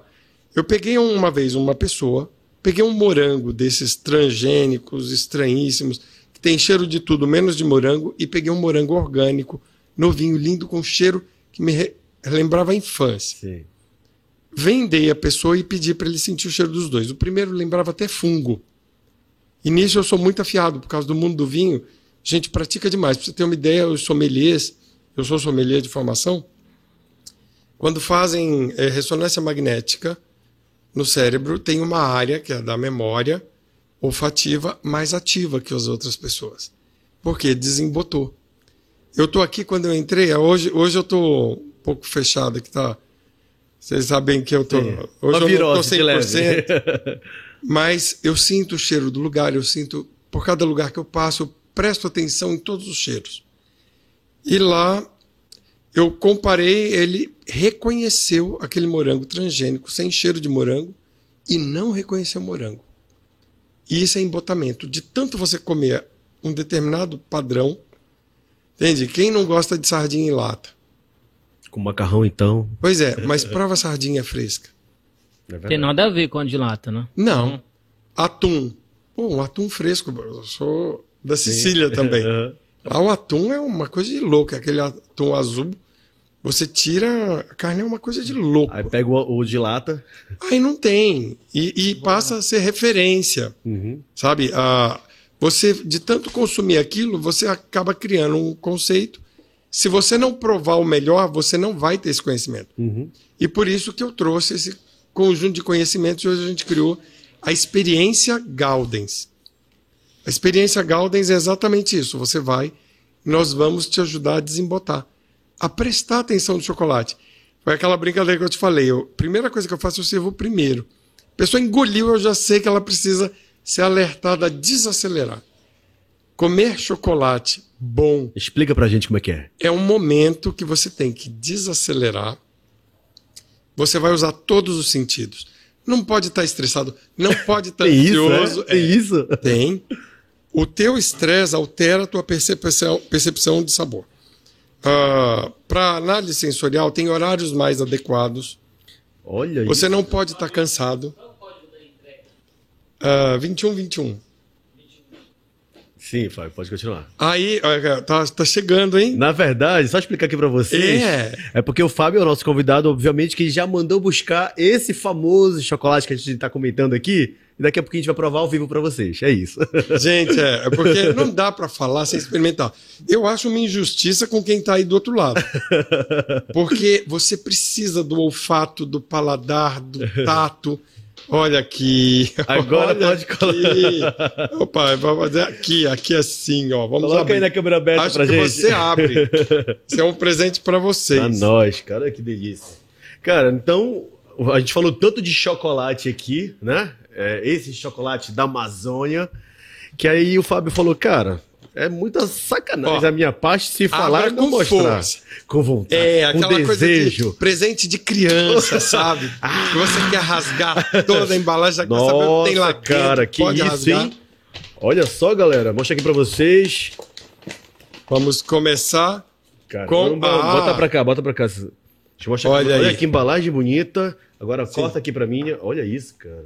Olha que bonito. E olha, vieram várias coisas interessantíssimas. Tem até a castela. É. É, esse potezinho Então, que aí. eu- vamos só deixar claro: to- todas essas delícias foram feitas, fabricadas. Pela Gaudens. Que maravilha, aqui em Belém do Pará. Belém do Pará. Aham. E hoje com produtos reconhecidos entre os melhores chocolates finos do, Do mundo. mundo, que maravilha. Deixa eu apro- Esse aproveitar foi para o te parabenizar desafio. mais uma vez. Cara, e vem assim, é? É, quando é para presente, sim. Não, então é legal falar Ah, disso, porque isso aí essa é um aí- verdadeiro presente, né, Fábio? Essa embalagem é produzida aqui no Pará. Também, olha Também. isso. Essa caixinha. é tudo genuinamente Toda- paraense. É, Ornatos é uma Agora- empresa daqui antiquíssima Vamos lá, eu preciso que você explique pra gente. e tem uma sequência para provar. Caramba, Tem uma sequência? que Tem. embalagem é essa, cara? Olha aqui, galera, É. mostra aqui pra vocês. Esse Qual foi o que é nosso esse aqui, primeiro Fábio? produto. Esse é o creme de castanhas do Pará com cacau e pouco açúcar orgânico. Em 2012 eu criei esse produto, em 2014 ele fez sucesso. Porque foi quando nós tivemos o primeiro eh, Festival do Chocolate aqui em Belém. E aí vieram da imprensa nacional, saiu na Folha de São Paulo, aí o jornalista colocou assim: paraense cria a Nutella brasileira. Eu disse: não. não A é Nutella brasileira. Não é a Nutella. Aí sacaneou. Ah. contigo. Não, eu, eu sou, eu sou italiano também, Sim, tá? Eu sim. tenho no sangue a paixão pelo creme de avelã. Sim. A Nutella é um dos cremes de avelã, porque o original lá eh, não é tão doce. Eles adequam ao paladar de cada país. E isso me preocupa muito com o Brasil. E esse eu já fiz para um paladar de quem gosta de coisas finas. Sim. Porque o açúcar, ele sempre vai ficar gostoso. Isso aqui Ele é não raiz consegue. ou Nutella? Esse daí é castela. O raiz ou outra aberta, Nutella, tu outra aberta. sabe o que, que é, né? Ah, Não. Raiz ou Nutella, ele não sabe o que, que é. essa Traduz aí brincadeira pra mim, A raiz. raiz é o mais natural possível. É, Ah, esse é a raiz. É o raiz. É o Não é o raiz. Nutella. Esse é Castela. Creme de castanhas do Pará, cacau Cara, e e pouco esse açúcar aqui, ó, orgânico. chegou dentro. aqui pra gente também várias barrinhas de chocolate e co... Desembrulha. Caramba, ainda tem isso, olha aí. É um presentaço. Daqui a pouquinho o Fábio vai dar o contato dele aí, porque eu tenho certeza que muita gente vai se interessar por esse presente. Dia dos namorados está chegando. Ó, Ah. tá vendo? Já chega, já fica a dica aí pra vocês. Não precisa ir para a Bélgica buscar chocolate. Tem o nosso, né? O Tem da o nosso Amazônia aqui, em inclusive Belém. eles estão querendo vir buscar aqui. não, agora. não, para, para. Eu preciso falar isso aqui pra vocês. Pode colocar na câmera aberta? Olha aqui, ó. São várias barrinhas de chocolate. deixa eu ver aqui, Fabrício. Agora deixa eu ler aqui, vamos lá. Tem o de chocolate branco com cupuaçu. Esse, Esse é o premiado. E- mano, esse é aquele. Esse, esse é o pre- premiado. Esse é o aqui premiado. que o Helder saiu distribuindo lá. Não, ele leva todos. Ah, Esse já leva é meu todo. preferido, viu? Vamos lá. O Olha aqui, Bacri cara. Aqui é o chocolate branco com cumaru. Kumaru. Kumaru. Kumaru é a nossa fava tonka. Não, melhor, é a nossa baunilha da Amazônia. Certo. Ah, garoto, olha esse outro aqui, É galerinha. bacuri. Esse aqui é o chocolate branco com bacuri, que também deve ser uma... Deus do céu, segura aqui. Vamos lá. E é nosso. Nossa, 100% paraense. Chocolate branco com doce de leite. Olha aí, ó. Isso. E Cara, esse e- daí foi o que a gente fez, colocou o açaí agora e esgotou. Foi? Eu pensava que paraense não fosse Esse aqui, esse, gostar do esse é leite. açaí, né? Esse aqui é só a base. Tá, esse aqui é o chocolate ao leite com 44% de cacau. É. Aham. 44, ele vai explicar Vai essa porcenta. 44. Por que 44%? Não 40, né? Não, pois é, 45. Porque é redondinho, cara. É, vou já explicar. Tá, beleza, vamos eu, continuar eu aqui. acho até que a gente já tá co- começando a ficar sem tempo, né? Olha como ele tá enjoado, cara. Vamos continuar aqui. Olha isso. Chocolate ao leite com. Cinco... Por que não redondou, cara? 53% de cacau. 44. 4 mais 4, Olha aí. 8, 53. 5 mais 3? 13. Não, 5 mais Ó, tá, 3. tá, tá, no- oito, oito, Agora oito, você É por vai isso, pra mano, é por isso que eu Oito, fiquei calado. oito, oito, oito, oito. É, o outro é 62, esse aí. Esse aqui. É o açaí. Olha, chocolate vegano, pra você que é vegano, com 62% de cacau com açaí. Então, o restante Deixa eu ver. não é açúcar, é açaí. Eu tenho um pouco Puro. de açúcar orgânico demerara. Em todos eles, todos, Entendi. até É o branco, o açúcar é orgânico demerara. Nós fomos reconhecidos por uma nutricionista importantíssima, agora depois da Covid não me vem o nome, que ela disse, olha, parabéns, nós somos uma empresa clean label. Eu não tenho muito entulho de coisa dentro do chocolate. É cacau, açúcar, cacau, açúcar, leite, Sim. sabe? Não tem muitos aditivos. É, aí esse é o superfrutas, ele tem as duas propriedades antioxidantes, do cacau e do açaí. Que maravilha. Então, cara. ele é nutricêutico. Você come, ele é saudável, ele é um excelente pré-treino, ele é saboroso. É a primeira vez que você come assim um produto que eh, tem propriedades que. vo- Lembra do Noni? Nossa, que coisa horrível era aquilo. Era saudável, mas era difícil de tomar. E Fábio, esse 6, seis mais 2 é uma outra porcentagem também. 6 mais 2, 8. 8. Uma porcentagem de quê?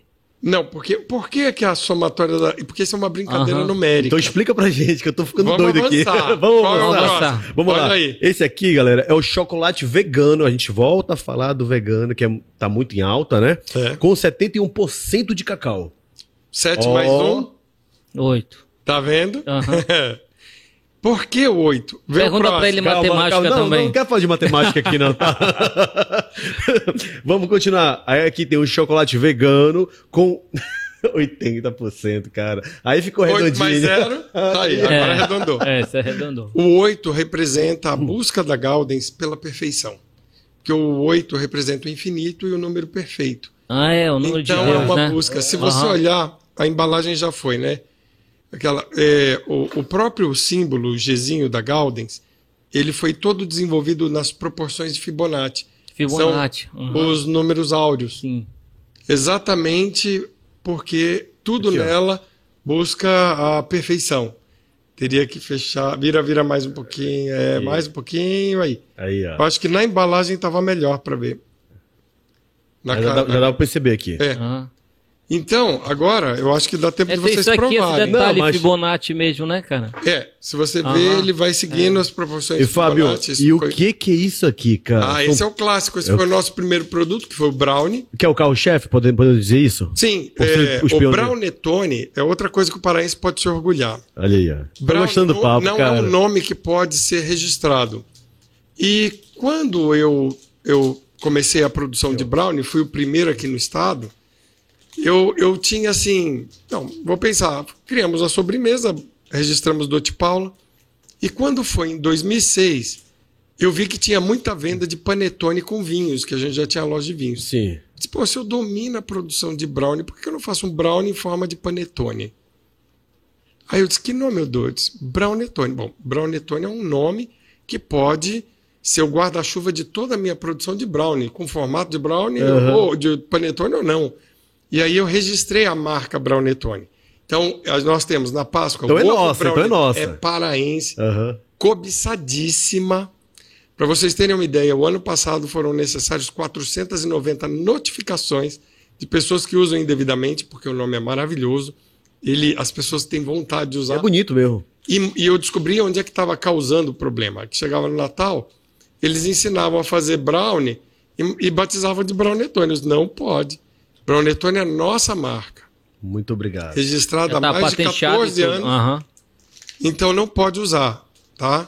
Então é isso, a dica que eu dou pra vocês é dia dos namorados tem na porta, dia dos pais também. Quer presentear? Já sabe, presentei com chocolate 100% para ele. Ou qualquer dia, qualquer dia Ou come esse qualquer chocolate. dia, claro, que eu conheço muita gente que Ó. é chocólatra, que gosta muito. Ah, eu, eu- Qual é todo que tu dia- indica pra gente abrir Qual- aqui qual, primeiro? qual é o prêmio mundial? Foi o vamos chocolate fazer o branco? seguinte. Ou branco? Você, eu acho que os clássicos, Sim. a gente tem que começar com o Bacuri. O Bacuri tem que vir antes do Cupuaçu. Se vocês forem comer só um, a gente começa pelo Cupuaçu.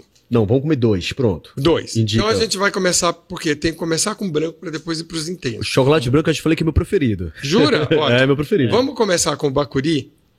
Aí- Isso, veio, esse- isso daí veio porque tu é sommelier, né? Não, é porque por- existe interferência e eu desenvolvi. Pois é. Eu não Aham. tinha isso no curso que eu expliquei. Ah, não tinha? Não. Tá. Uma coisa É. sua mesmo, então, né? Não, aí eu fui fazendo o teste e Pois é. em- seguindo as regras da- das análises sensoriais, você não pode deixar. Por exemplo, se você provar o 80 e provar o 53, você vai sentir gosto de leite e açúcar, mas você não sente o cacau do 53. Uhum. Porque o cacau mais intenso vai Entendi. ofuscar. Começa com qual? Chocolate Vamos começar branco, com o bacuri. bacuri, branco. Tá. Você falou agora há pouco que a gente, pra degustar um bom chocolate, a gente precisa estar bem, Daqui. precisa É, estar deixa- leve. Abre aí, Fábio. Vamos Tem lá, mais deixa eu experiência, vai. fazer aqui, ó, abrir para vocês. Mostra pra gente como é que abre. É, ó, é É, só então, tutorial. puxa aqui, ó. Ele já Caramba. abriu aqui, ó. Já você abri- faz aqui. É muito fácil, Ó, cara. tá prontinho, tá?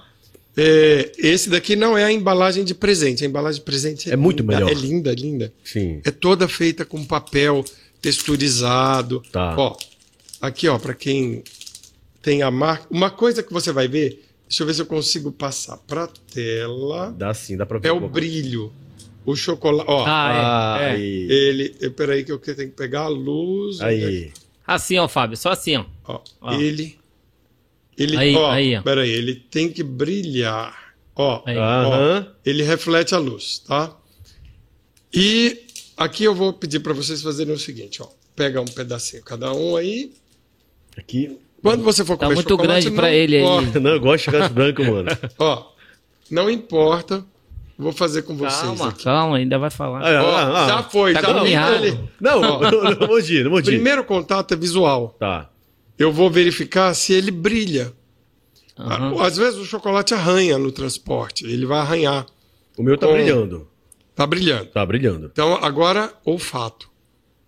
Senti o, cho- o cheiro do leite. Do leite, O exatamente. bacuri fica muito discreto por causa do leite, mas agora você vai fazer o seguinte: morde.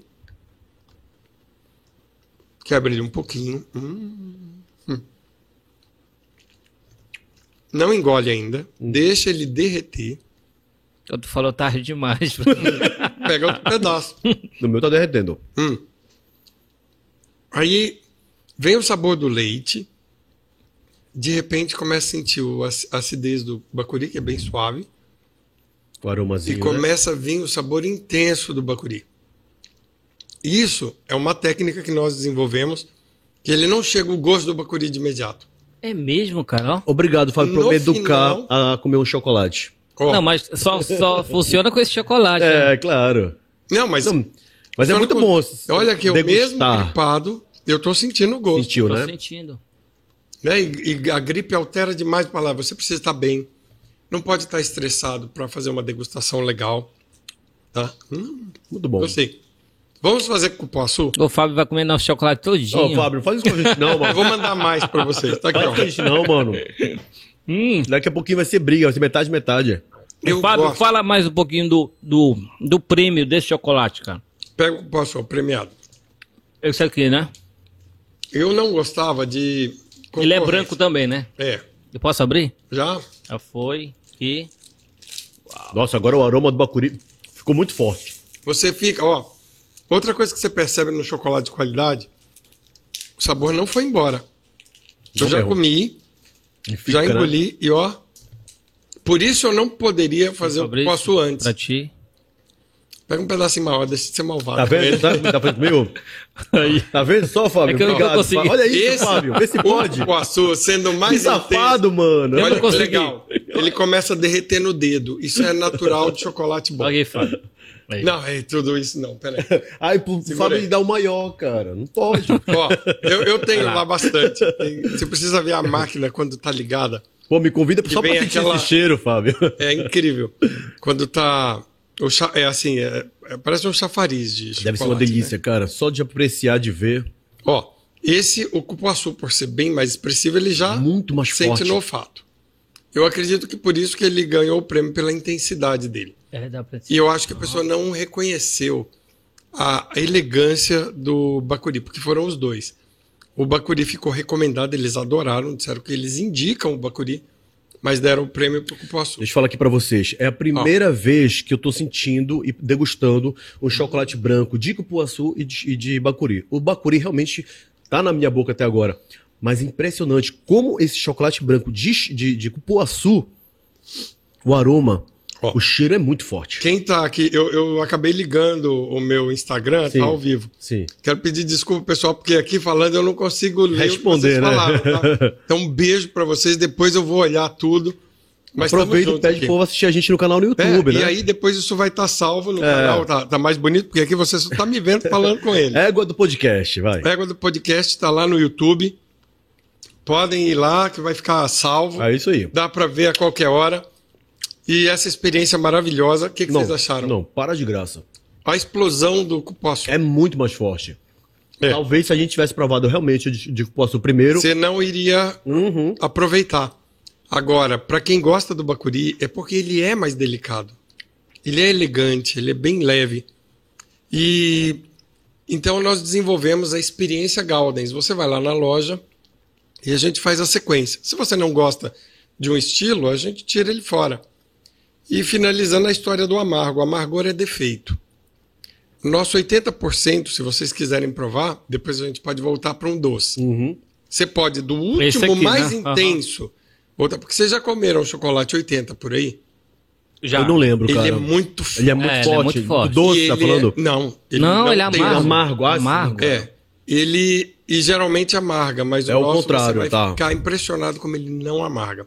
Eu acho que o Mesmo- nosso tempo tá no fim, né? Mesmo se- Não, não, fica não. tranquilo. Aqui é nossa, a emissora é relaxa, nossa. o meu aqui. aqui que eu acho que vai Acho acabar. que o seu sim. O nosso É. a gente tá ao vivo e tá muito Ainda ainda bom. falou nem de vinho, pô. Calma, a gente vai chegar no Poxa, vídeo ah, ainda, é? cara. A gente- Então É vambora. porque a gente tá Deixa eu tomar degustando. uma água. É porque tá tão Ah. gostoso falar de chocolate que aí o papo tá fluindo, cara. Dica muito importante: nunca tome água durante uma degustação de Eu chocolate. já ia tomar, tá vendo como hoje eu É, tô aprendendo com, eu já com ia- o Fábio aqui? Tem- é melhor tomar um chá, preferencialmente um chá neutro, Mas por que, Fábio? porque quando você esfria o paladar, a água e chocolate não combinam. Para você ter uma ideia, eu preciso de 100 quilos de bacuri para fazer 4,5 kg de matéria-prima para produzir esse chocolate. Esse é o meu chocolate mais caro, mais caro que a Castela. Castela é cara, porque Castela do Pará é caro. Sim. Mas o de bacuri, primeira fruta, é cara. Quando eu pego 100 quilos, 70 quilos vai embora em casca. E ainda não tenho ninguém que me forneça a polpa da casca desidratada, porque ela, retirando a resina, eu acredito demais nesse produto. Por enquanto a gente usa. Esse aqui é do filho do bacuri, né? Do, do- da polpa. Já ficou só 30 quilos. Retira o caroço, já não tem mais 30, fica 20 e poucos. Quando desidrata, porque não pode ter uma gota de água no chocolate. Água é um desastre para chocolate. Se você quiser fazer uma brincadeira, pega um chocolate que você gostou e toma água junto. Acabou teu chocolate. Se tiver gelado, então, e nenhuma bebida gelada. Tem que esperar. Fecha o paladar. Tá. Ele, ele vai ficar, parece talhado, você não sente o gosto. Tá? Ele, ele, ele volta a solidificar e acabou. Você Entendi. não- Entendi. Uhum. Tem vinho que combina com chocolate? Muitos. Combina? Ah, é? Combina? Esse do Bacuri combina com Moscato d'Asti, fica fantástico. É, o nosso 80 combina com Barolo Quinato, combina... Eu tenho alguns chocolates que, por exemplo, até o- eu fiz um teste com 53 de um vinho do Porto que ficou maravilhoso. Já peguei o nosso 80, fiz também uma brincadeira com o Taná, um uruguaio maravilhoso, que ficou perfeita a harmonização. Uhum.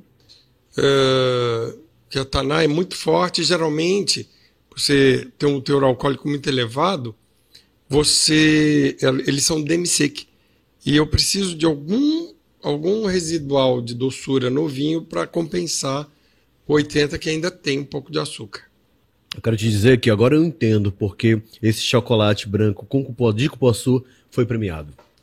Ele é incrível, não é? Ele é demais. E cara. deixa eu te contar, não existe no planeta. E ele outro não é ainda. enjoativo, né, cara? Não, dá vontade ninguém- de comer. É? várias Ninguém barrinhas. copiou, ninguém fez. Ainda não existe. Se você quiser, é só a Galdens. Tá? Daqui a pouco vão criar, vão fazer, não tem problema. Mas nós começamos. Isso é algo que não Uhum. existia no mundo do chocolate. Esse sabor. O de bacuri, o de cupuaçu. Entende? Tem, eu acho que veio de açaí, veio, né? Veio. É, o de açaí, esse é o vegano. Uhum. Esse ele é mais saudável, não tem assim o prazer do leite. Uhum. Mas para quem não gosta de leite, eles são Perfeito, incríveis. Tá? Agora- Porque E tu tem assim um, um, um outra fruta assim que tu pretende fazer, trabalhar? já tem uma linha Aguarda aí. Ah, é, é. O que, que acontece? Eh, nós ainda estamos estabilizando o mercado. O cupuaçu já se consolidou. Isso daqui tá também tu começa a fazer teste com, com, com alguns? Ou já tá Já, consolidado? olha, esse- nós esse já tipo aqui? fizemos de Muruci, Aham. que ficou perfeito. Mas ele também ficou bom branco. Tá? O de cupuaçu, eu já fiz ele com o chocolate escuro. Mas aí roubou muito o cupuaçu. Ele, ele não deu o resultado esperado. Aí o que, que eu fiz? Eu peguei o branco do cupuaçu e cobri com chocolate. Transformei ele num bombom de cupuaçu, mas feito dentro, não Entendi. doce. Feito de chocolate com cupuaçu. Olha que danado, cara. Aí, aí, e- esse também é um sucesso de venda. Ele Cadê esqueceu o de açaí, hein? Tá aqui. o de açaí. Ô, Fábio, a gente falou Hum. tanto de chocolate, a gente degustou o chocolate. O povo que tá assistindo a gente agora deve estar com salivando, imaginando é, degustar esse chocolate. Quem quiser presentear ou se presentear, como é que faz pra adquirir, Fábio?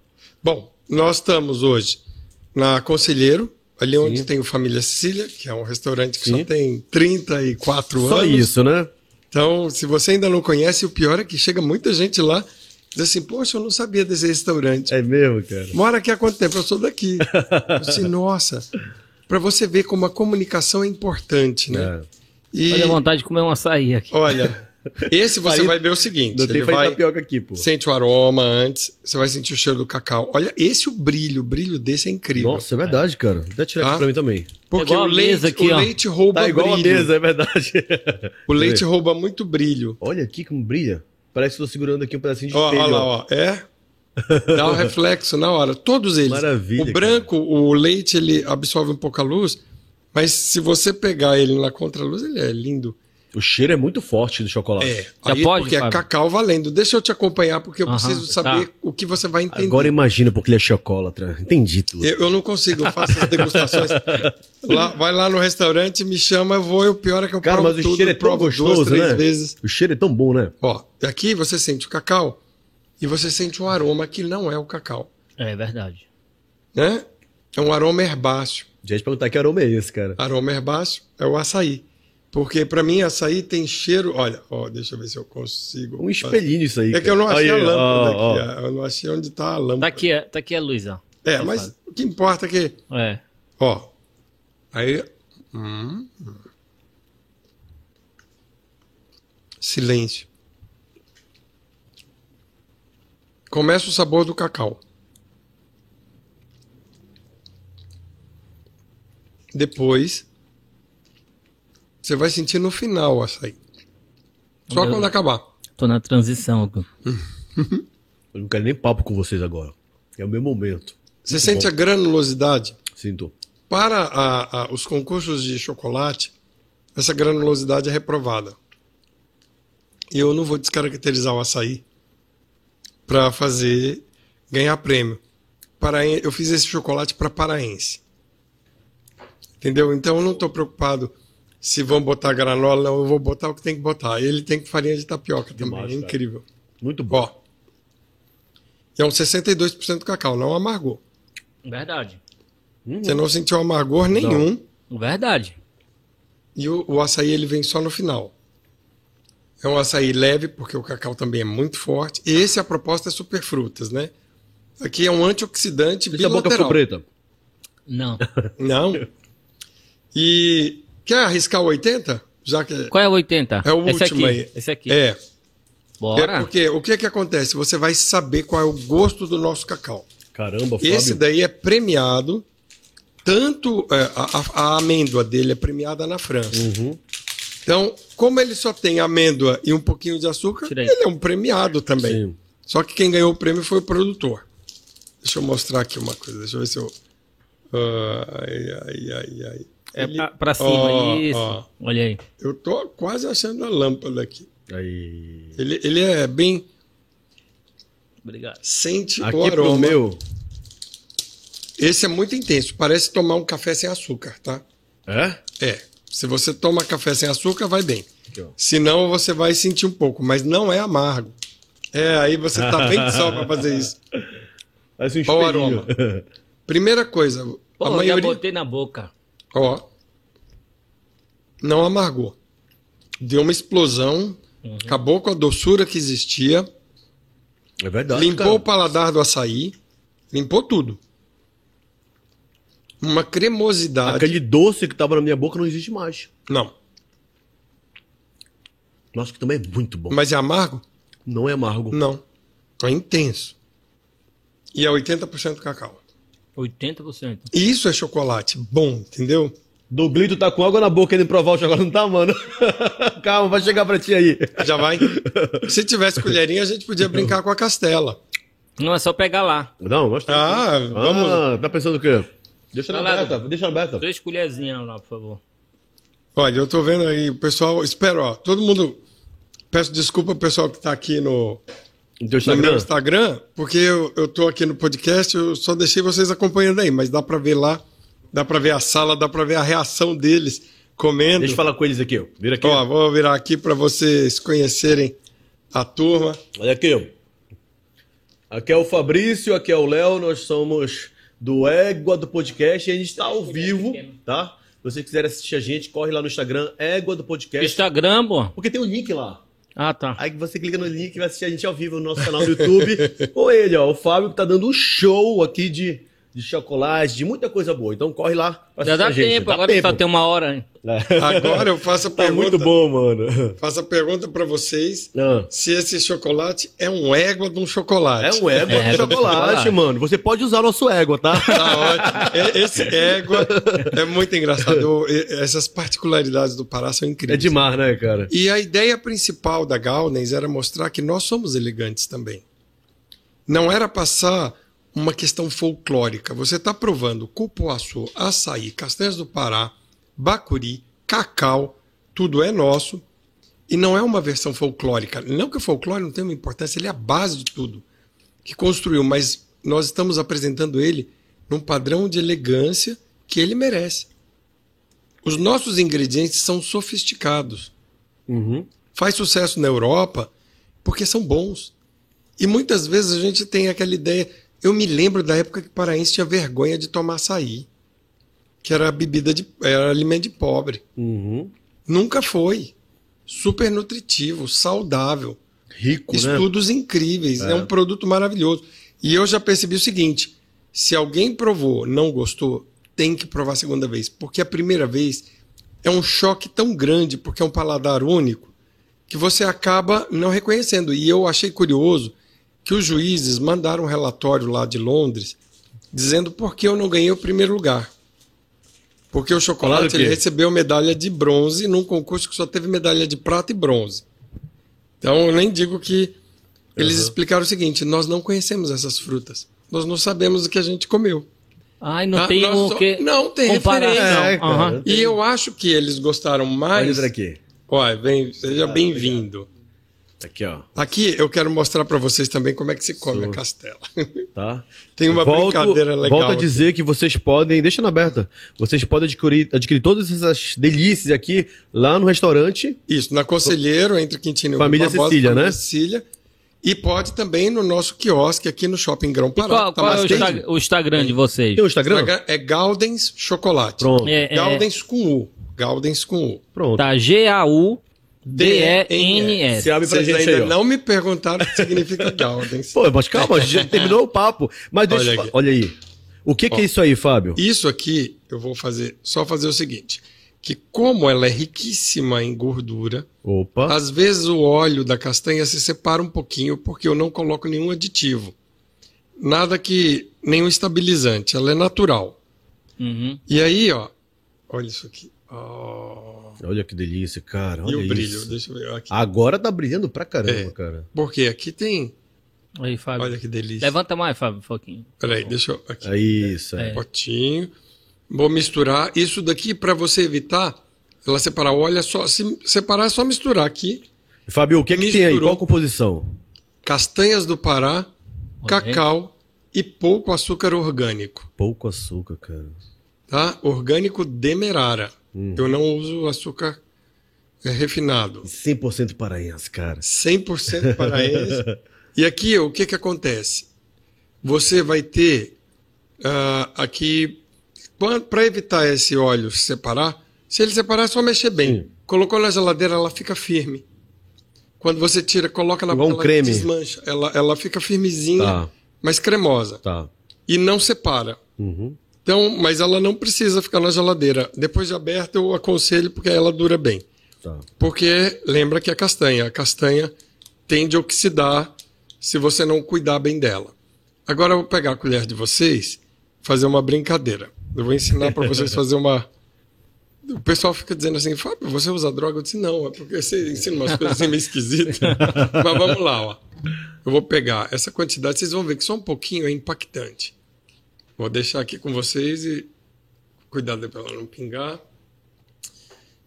Isso aqui vocês vão fazer. Quando colocar, vocês não vão engolir, vocês vão espalhar ela na boca.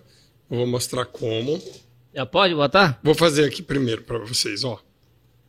Isso aqui é para vocês de casa também aprenderem aqui, ó. Vai, Tá? Hum. Hum. joga ela aqui, ó. Hum. Hum. Isso não dá para falar. Ela prende na gengiva e fica um sabor intenso de castanha, cacau. Mano, A boa parte da doçura vem da castanha, não é nem do açúcar. total. 100% castanha, praticamente. Delícia, cara. Hum. É bom, não é? Não, é muito bom. E é vegano. Não tem leite, É vegano isso aí? é vegano. Não tem nada, que só é castanhas do Pará, só não dá para quem tem alergia à castanha. Sim. Aí é um restritivo que realmente não, dá para. Não mete a colher é aí. Não, sim, sim. Muito Hum. bom, cara. Delicioso. O gosto da castanha é, é muito forte. Vocês colocaram aqui? Sim. Fica preso, não dá nem rir. Se eu sorrir agora, o dente de vocês já tá limpinho. Vou deixar aqui, ó. ó.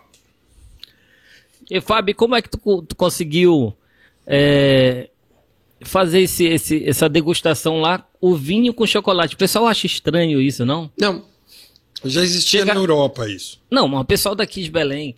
Não, aí quando a pessoa quer. Ah, Porque nós temos o licor feito com essa c- castela. Sim. E esse é um dos campeões de venda. 19,7 de álcool. Porque venhamos e convenhamos, brasileiro gosta de dar uma relaxada com álcool, né? dá. É, Total, total. verdade. E aí, esse licor é uma delícia. Ah, As pessoas adoram. Tem gente que seca a garrafa, se deixar. Porque ele é docinho. Uhum. Aí vai brincando, brincando, brincando, mas tem 19,7. Mais, mais álcool do que os vinhos. é mais álcool do que eu vi. Todas essas delícias são produzidas pela Gaudens. O que que significa Gaudens? Boa, até- você até falou certo. Gaudens. Ó. Ah, Ó. Gaudens, é, eu procurava uma marca que representasse o que é o chocolate para mim. Para mim, o chocolate é um verdadeiro orgasmo. Mas imagina se eu coloco orgasmo, eu ia dizer o quê? É sex shopping. Não, não ia dar certo isso. E quando eu cheguei, eu vi a palavra gaudio em italiano, que existe em português, que significa alegria. E a raiz dela vem da palavra gaudens, que é conexão com o divino, plenitude, alegria plena. Tradução ao pé da letra, orgasmo. É Caramba, que Sério? junção, cara. E aí eu me toquei que orgasmo não é um- uma coisa vulgar, Não, um De gozo, sexo. né? De sexo, sim. Uhum. mas é- o gozo ele está relacionado a essa Ele é muito plenitude, amplo, a né? conexão com o divino mesmo, com o nosso reencontro com o nosso corpo, com o nosso prazer. Por isso você não pode passar batido. E que tem Quando tudo a for- ver com E chocolate. que se você olhar, aí tem uma malícia de quem desenvolveu a marca, lógico. Então Se conta. você olhar o Gzinho, ele tem um pontinho. Olha isso, cara. Então goze a vida. ó. Goze a vida. Namorei o chocolate Com da Gaudens. Gaudens. com Gaudens, exatamente isso. É. A tua relação agora com. Pro Dia dos Namorados, Nossa, tem tudo Se a ver, você né? não der um Gaudens pra quem você ama, é porque você é muito ruim, viu? Boa, a dica Tá, foi dada, tá- tá né? explicado aí pra aqui, né? A dica Do foi que dada. veio Ah. a marca. E, Fábio, a gente sabe que você é um apaixonado por vinho, né? Sim. Essa tua ligação com essa bebida veio como? Bom, Nasceu é, como? já de né? cultura, né? Sim. Restaurante italiano, você já tem adega. Já tem. Sim.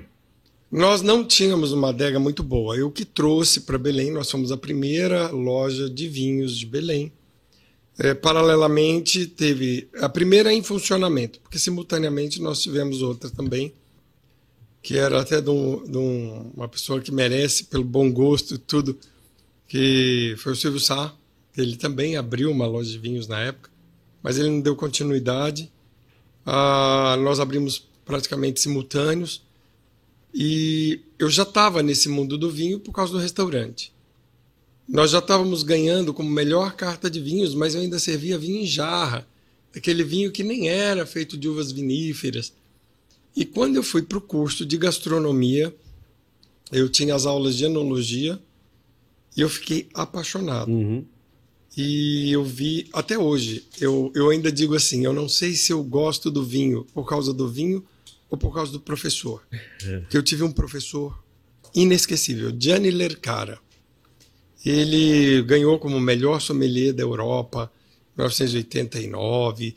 O cara é muito top. Uhum. Perfeccionista ao extremo, você não podia colocar a garrafa na mesa e depois mudá-la de lugar, porque onde marcou a toalha não pode ser remarcada em outro lugar. O grau de precisão dele. Eu acho que se existe um toque, eu aprendi a ter toque com ele. Mas não é por isso, é porque ele buscava a perfeição. Chegou a ter restaurante, ele, perfeccionista demais. Mas deixou são de- detalhes que faziam toda a diferença também, né? Total. É. E, e a habilidade, ele era tão abusado que a gente fazia o seguinte: o vinho tem a temperatura exata de beber.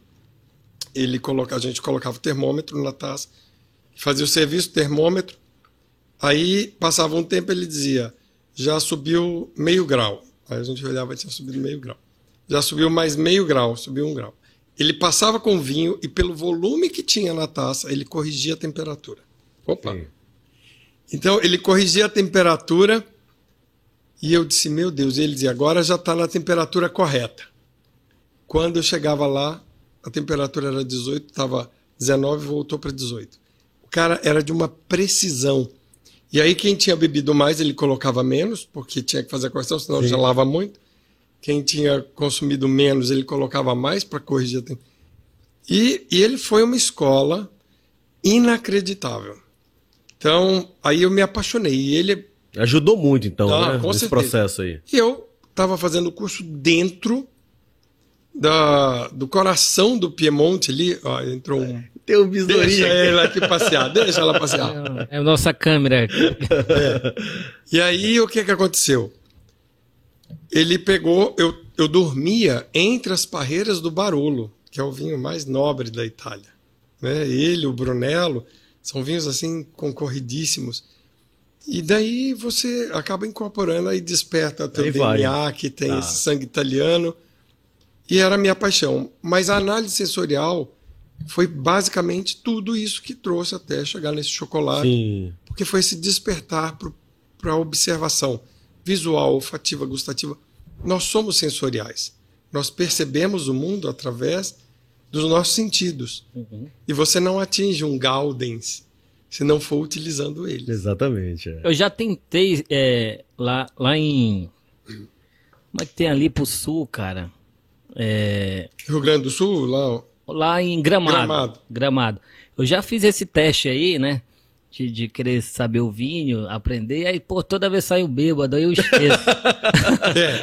Tem uma técnica pra isso. É, tem. O que, que acontece? Você tem que fazer seis meses de curso. E a teoria ali não, não pode, a teoria não pode é, ser colocada durante o serviço do vinho. Eu, eu sempre faço as degustações, eu, eu ministro a aula também, aula introdutória, para a pessoa começar a perceber que Aí, ó, o professor tá aqui, pô. eles aprendem rápido, mas esquecem tudo no final da aula. Porque eles É o pegam Léo. tudo. É o Léo. Porque quando você está fazendo realmente o curso, você não bebe, você descarta. Tá? Você degusta, avalia e Joga descarta. fora. Aham. Então você não, não vai consumir. Porque daqui para baixo você é, com- é reservatório. Daqui para cima é que você percebe. Entendi. Então, lá no curso, quando a gente estava estudando, não bebia, porque senão ia sair todo mundo se arrastando. Qual que é o teu vinho preferido? Ah, eu adoro vinho. Sim. O que- Mas tem um preferido, não tem? Não, e porque isso tem uma coisa. De que chama- espécie, eu tô falando. Existe Não, não- não heurística, tem. heurística da disponibilidade. Explica pra gente. Vamos lá. Qual é o tucupi predileto de um francês? O que ele tem lá. Ele nem sabe o que que é tucupi. Nem É. sabe, só existe aqui, pô. Se eu chegar com ele, qual o teu poço predileto? Ó, Qual a tua farinha predileta? A que vem de Bragança, a que vem de Irituia? Então, eu- nós temos essa opção. Sim. Bragança ou Irituia? É. Qual que você gosta mais? Quando você não tem, então imagina no mundo do vinho, é tão vasto. E hoje, olha, são mais de 3 mil tipos de uvas viníferas. Tá? Cada uva pode se combinar com outra, formando um sabor novo. Então você ainda tem mais milhares de produtores pelo mundo espalhado. Sim. Aham. Você tem vinhos sul-americanos, Chile, Argentina, Brasil, Uruguai. Ah, já tomei vinho peruano, tá? Tem vinho da Califórnia, vinhos am- da América do Norte. É bom? Bom. Você tem vinho canadenses incríveis. Então cada um vai ter uma identidade. Tá. Por exemplo, se você me perguntar qual o melhor vinho argentino que você já tomou, eu vou sofrer porque tem tanta coisa boa. Você gosta de. Qual o melhor? É. Tudo que é bom agrada. Agora os vinhos, por Tudo que é exemplo. bem feito. na- É, eu, eu, na verdade, eu não bebo, né? É, às vezes. mas um vinho às vezes eu degusto, pois enrola. é. Às vezes eu degusto um vinhozinho e tal. Mas tem um mais amargo e tem um mais docinho. Não. Vamos lá. Explica pra... Não, não, não, tô errado. Vamos lá. daí eu Não, sei. não, não é que existe isso. Ah, Eu vou fazer uma colocação sobre o gosto, que eu acho que isso é parte da minha aula, inclusive. Você tem quatro formas de gostar: aquilo que é tecnicamente bom e eu gosto, aquilo que tecnicamente é bom e eu não gosto, aquilo que é tecnicamente ruim e eu gosto, opa. e aquilo que é tecnicamente ruim e eu não gosto. Tá. Vou fazer uma explicação mais simples. Vocês gostam de carro? Sim. Eu gosto. Por exemplo, eu gosto de. Se você me dissesse, Fábio, você prefere um Fiat 147, lembra dele? Um quadradinho branquinho? Ou um Fusca? Eu ia dizer, eu prefiro Fiat. Você prefere uma Ferrari ou uma Lamborghini? Isso é tudo exemplo, Ah. tá? Tá. É, eu diria, eu prefiro a Ferrari. Se você me der uma Lamborghini, eu troco pela Ferrari. Se você me der um Fusca, eu troco pelo Fiat. O que que significa? Eu não posso dizer porque eu gosto do Fiat 147 e não gosto da Lamborghini que o Fiat é melhor que a Lamborghini. Isso é óbvio, está explícito. Então você tem a avaliação técnica do produto, o vinho tecnicamente muito bem construído, mas não faz o meu estilo. E tem aquele que é tecnicamente bem construído e eu amo aquele vinho. Isso vale para o chocolate. Uhum. Pode ser, o chocolate super bem feito, tudo, mas não gostei. Acabou. Isso não vai te deixar feliz, isso não te levará a um Gaudens. Entendeu? Então, por isso que nós temos várias Entendi. opções de chocolate. Então, o- essa pergunta do gostar é muito complexa. É, vai, varia muito, né, de cada um. Eu, qual esfera você vai me colocar? Se eu analisar um vinho de entrada, um vinho básico, simples, eu tenho os vinhos que eu gosto e vinhos que eu não gosto que estão tão bem feitos quanto que eu gosto. E tem vinhos tops que eu amo e tem vinhos tops bem preparados que eu não faço questão, eu preferia tomar o outro. Outro dia eu fui jantar lá no restaurante, família Cecília, e eu fui lá na adega. Que adega linda, né, Fábio? Vocês têm uma variedade gigante de vinhos. que O cara que gosta fica doido ali ó, admirando É, né? aquilo. Imagina. imagine, aquilo não é é a ponta de um iceberg. Né? Uhum, Você tem ali opção de todos os preços e todos os gostos. exatamente. Tem Tem, vinho de 58 reais a Qual é o mais caro? 35 mil reais. vinho de Uma 35 mil reais. E tá super em conta. E o preço dele normal agora tá 42. A gente vai ter que subir o preço dele. E, Fábio, tem gente que chega lá e compra, né? É raro, mas tem. mas tem. Não, eu vou te falar que eu já tive uma experiência de ir num restaurante na Itália, óbvio, que foi a melhor adega que eu já entrei em restaurante. Ela é considerada a melhor adega de restaurante da Europa, talvez a melhor enoteca que tenha. E eu vi uma garrafa de 240 mil euros, mais de um milhão de reais. E aí eu não sabia. Os olhos que eu tava brilham na hora, tá eu né? não sabia que eu estava conversando com a dona, eu perguntei assim, mas alguém paga isso daqui? Ela me levou no cantinho, eu pensava que ela era sommelier de lá. Sim. Ela me mostrou, tá vendo aquela mesa? A segunda garrafa de 75 mil euros. Caraca. Aí eu disse, o que esse cara faz da vida? Ele é shake. Tá explicado. Tá explicado.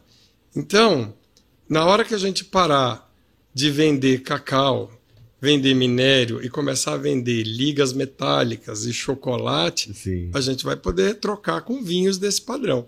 É. Enquanto eu mandar cacau, eu não troco por um vinho desse. É isso. E você vai muito na Itália trazendo é, para trazer coisas para cá? É, o que acontece? A relação, tem a relação da família, Sim. É, a Europa ela está uns 20 anos na nossa frente. Essa pandemia mudou o cenário mundial. Hoje, um lugar que eu tenho ido que tem me impressionado é a China. Sério? Eu, é, até antes dessa pandemia, eu tive lá três vezes. A última vez foi em 2018 e eu fiquei impressionado com o que eu estou vendo. Porque você vê aquele fôlego de mudança, de conquista. E a Europa é um país muito. Eu, eu gosto da Europa porque ela é erudita. Ela já conquistou tudo que tinha que conquistar, ela continua. Já sabe, tá no ela- topo, né? ela, ela mantém. Outro, outro que tem um fôlego muito grande os Estados Unidos. É, é- esses conflitos é, é triste de se ver porque atrasa muita coisa que a gente poderia ter, mas é, é parte do ser humano, a gente vai ter que conduzir. Só dá para aliviar o estresse dessa loucura comendo chocolate, Muito Gaudens. relaxando com bom vinho, Muito Gaudens. Uhum. muito Gaudens, olha aí. E Fábio, na China, tu foi atrás de. De quê? Da, da, da Na China eu gastronomia? encontrei os melhores vinhos da França, olha que interessante. Na China. Na É. China. a gastronomia. Eu fui exatamente para um trabalho e depois eu voltei, do- eh, voltei a trabalho também. E depois eu fui uma vez a passeio. Eh, mas aí eu fui numa China ocidentalizada, que foi Hong Kong, da última vez. Xangai é um espetáculo. E, e eu fiquei impressionado de ver, porque nós temos uma noção equivocada do Oriente. Um país que eu visitei e que tomei vinhos fenomenais e que a gastronomia é absurda, o Líbano. O Líbano tem uma gastronomia assombrosa, maravilhosa. E, e até os Estados Unidos, quando eu tive lá, eu quis comer cachorro quente no, em Coney Island, onde surgiu o cachorro quente. Que eu vou atrás do que é deles, entendeu? O milho nos Estados Unidos é um Que é cultural, né? cultura, eles têm também gastronomia Claro. própria deles e muito boa. O... Agora, como o novo mundo, eles sempre vão perder um pouquinho para a Europa, porque tem, tem uma tradição. Tem uma O ameri- história, Ah, né? O americano é consumista. O chinês está ficando muito consumista também. Só que ele é um consumista que tem pouco dinheiro, então tudo custa menos. Uhum. Pé no é chão. ótimo. Né? Sim. Agora, a Europa não, por incrível que pareça. A Europa é, o pa- é, assim, são países mais caros para se visitar, mas onde eu gasto menos, sabia? Porque você se abastece de outros valores, cultura. Ao mesmo tempo, tem um pouco de, de um, um despertar quando você faz esse tipo de visita, que você vê que tem culturas incríveis aqui. Eu, eu tive a oportunidade de conhecer um Tuxaua da tribo Sateremaué, e numa conversa com ele, eu tive uma aula de história do nosso Pará que não está em nenhum livro. E que eu vi uma nobreza, uma riqueza de valores. Porque a nossa riqueza está aí disponível. Eu faço uma brincadeira. Esse prêmio que a Gaudens ganhou me rendeu uma, é, uma matéria na Forbes, Uhum, que é a revista do dinheiro, né? Ah, Foi? Foi. Depois eu passo para vocês o link. Nós estamos na Forbes. E eu brinco, olha, eu não tenho dinheiro em espécie, mas como eu pago em cacau, eu tô na Forbes. Por quê? Eh, você percebe o seguinte, não é dinheiro. Você precisa agregar valor para que se use dinheiro para fazer a troca. Esse chocolate, ele vai se tornar mais caro quando eu agrego valor. Se eu pegar só cacau, eu não tenho valor agregado Uhum. ninguém vai pagar mais por ele. E eu preciso também te mostrar o que, que você pode usufruir disso. Então, a Gaudens, ela perde o valor para quem, não, não, quem é embotado, que não vai perceber aquela explosão de sabor que vocês viram. Olha, agora que sumiu o gosto, É verdade. ficou um tempão. E sumiu porque a gente foi neutralizando com outros chocolates. É. Então isso agrega valor. Você não precisa comer muito Gaudens. Um pouquinho já é suficiente Sim, para te sim. deixar feliz. Aí todo mundo. Teve uma cliente que disse assim: Mas barra de 35 gramas é muito pequeno, não dá para nada comigo. Eu disse: experimenta um pedaço, mas só come o outro pedaço depois que o sabor começar a ir embora. Deu certo. Uau. É. Você pode comer menos, pagar um pouco mais, mas comer melhor, porque em- no fundamento da história, você acaba gastando menos. Porque quando você tem um produto de qualidade. Então a Gaudens foi feita exatamente para que a gente realize esse sonho. E o meu receio, eu já penso hoje, sucessão, quem vai assumir a Gaudens, que precisa respeitar esses princípios Uhum. Essa raiz, né? que senão acaba acontecendo, como grandes marcas que se diluíram, que não perderam tem na estrada, né? peso de uma Hermès no- na moda, né? Da Chanel. Tem uma que eu acho maravilhosa italiana, que é a Loro Piana, já foi incorporada por um grande grupo. E o terno que eu conseguia comprar, eu não consigo mais, mas ainda é o mesmo produto. E muita gente não sabe, nós temos acesso a sonhos de europeu. Do mesmo jeito que que a gente está sonhando em visitar a Torre Eiffel, conhecer o Coliseu, ver a Torre de Pisa, né, conhecer a Itália, eles também têm loucura para conhecer coisas novas. É verdade. E o impacto que nós temos ao chegar lá, eles já estão lá, estão embotados, já não. É Faz do muito dia a dia. sentido, É. né? E nós muitas vezes passamos na frente do, da Baía do Guajará e Vai no esquecemos Cumbu, de e olhar. não- né? Pô, vai no Cumbu. É. A experiência de visitar o Cumbu, É. Uma para mim, riqueza absurda, é cara. tão bela quanto visitar Veneza. Muda a arquitetura, muda recursos naturais. Sim, a, ri- a riqueza natural do Cumbu é maior do que a de Veneza. Agora, a riqueza arquitetônica de Veneza é imbatível. É uma obra humana que foi construída mais de 500 anos, que é assombrosa, é linda, Uhum. tá? Mas aí são valores, são, são, não podem ser comparados. Mas a emoção de ver as pessoas indo para levando os filhos para a escola Pra com sombrinha escola, cara. no popopô é tão belo quanto você vê uma gôndola passeando, se você souber olhar. Mas se você está embotado, você só vê um lado. Você, pra produzir esse chocolate, como você mesmo falou, você faz um- vários testes, né? Obviamente que alguns deram errado pra chegar nessa, nessa gostosura aqui, né? Não é fácil, a gente sabe disso. E isso acontece também nos pratos, né? Eu percebo que os pratos lá do restaurante Família Cecília também são deliciosos e diferenciados. Porque na hora que a gente vai ver lá, tem um creme de não sei do que, tem uma parada. É muito louco e funciona, porque é muito a cara de vocês. É algo único, né, Fábio? Sim, ali você tem duas, duas cozinhas. Você tem a cozinha tradicional italiana, que, para você ter uma ideia, o tomate é italiano, Ó. vem da Itália mesmo. E você tem uma cozinha ítalo-amazônica, que a Ângela batizou esse Gostei. conceito, onde ela executa com a técnica europeia, italiana, pratos com ingredientes daqui. Porque, afinal de contas, foi o que eu vi lá. Cheguei lá, fava tonka, É. cacau vira chocolate por ele, eu disse, peraí. E ela começou a, a valorizar, Uma mistura que deu muito certo, não foi? sim. Então você tem um filé marajônico, que você tem toda a técnica europeia ali, italiana especificamente, para fazer um filé, mas que está com queijo do marajó, a carne é nossa. Uhum. Nossa carne é muito boa. Tá? É um conceito diferente da Argentina, porque a grande especialidade dos argentinos é a carne, mas nós temos coisas incríveis. Nós temos um, um- o Brangos se adaptou muito bem aqui, inclusive Altair Borlamac. Ele é um criador de brangos, que foi o primeiro que começou aqui, que faz um trabalho fenomenal.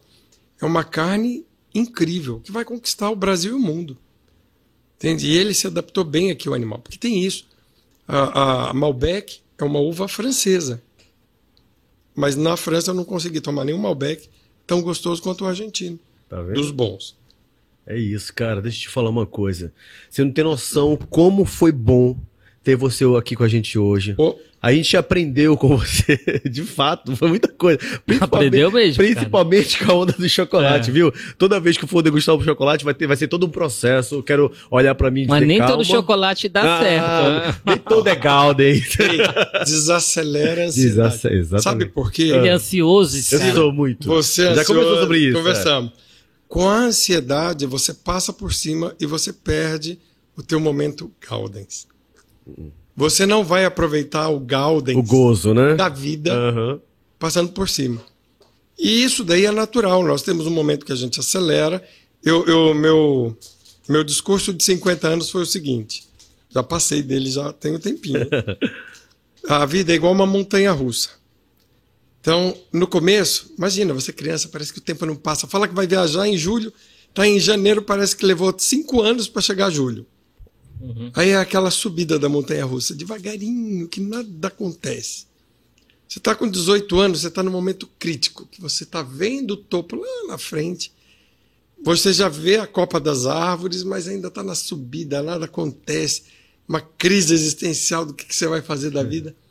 Quando você chega ali nos 30, você está vendo tudo de cima, já começa a ter noção de para onde você quer ir. Chegou nos 40, você está no topo. Meu amigo, depois disso é ladeira abaixo. Levanta os braços, abre os olhos para ver a descida, grita, porque vai dar pirueta, vai, vai fazer tudo que você imagina e acaba a sete palmos, tá? Não esquece desse detalhe. Então, aproveite Essa é a o única hoje. verdade, né? É. É uma realidade. Para quem ainda tá subindo, você tá doido para subir depressa, não apressa, a descida é rápida. Aproveita esse processo. né? Aproveita. Aproveita, curte cada momento. O Gaudens da subida, ele é aproveitado com uma ansiedade. O Gaudens da descida é igual que ela desacelera, desacelera. Vamos curtir mais. Então, Mas eu não, eu- eu não vai tenho, em frente. Eu não tenho dúvida quando eu provar agora daqui pra frente o Gaudes ou qualquer um outro chocolate, né? Porque a gente, no processo da vida, a gente vai conhecer muita coisa boa. Vai ter isso, vai ter a parada de, de cheirar o chocolate. Não? Não, é isso mesmo. Ah, né? sim. Negócios. Você vai fazer negócio? Aprecie. O que é que você vai fazer? É bom. Tem gente correndo. Vai correr para quê, meu? É isso, Fábio. Não tem garantia, o futuro é incerto. Pandemia chegou, pandemia foi embora. A gente só viu loucura. A parada é, mano, vai ser feliz, vai. Se permita. Vai, se permitam Gaudens. É isso. entendeu? Não se preocupe tanto se tá mais gordinho, se tá mais magrinho, se tá bonito, se tá feio. O corpo que você tem é o que você tem para realizar. Vai viver, todos os seus mano. sonhos. É isso, vai viver. Vai, Vai. viver.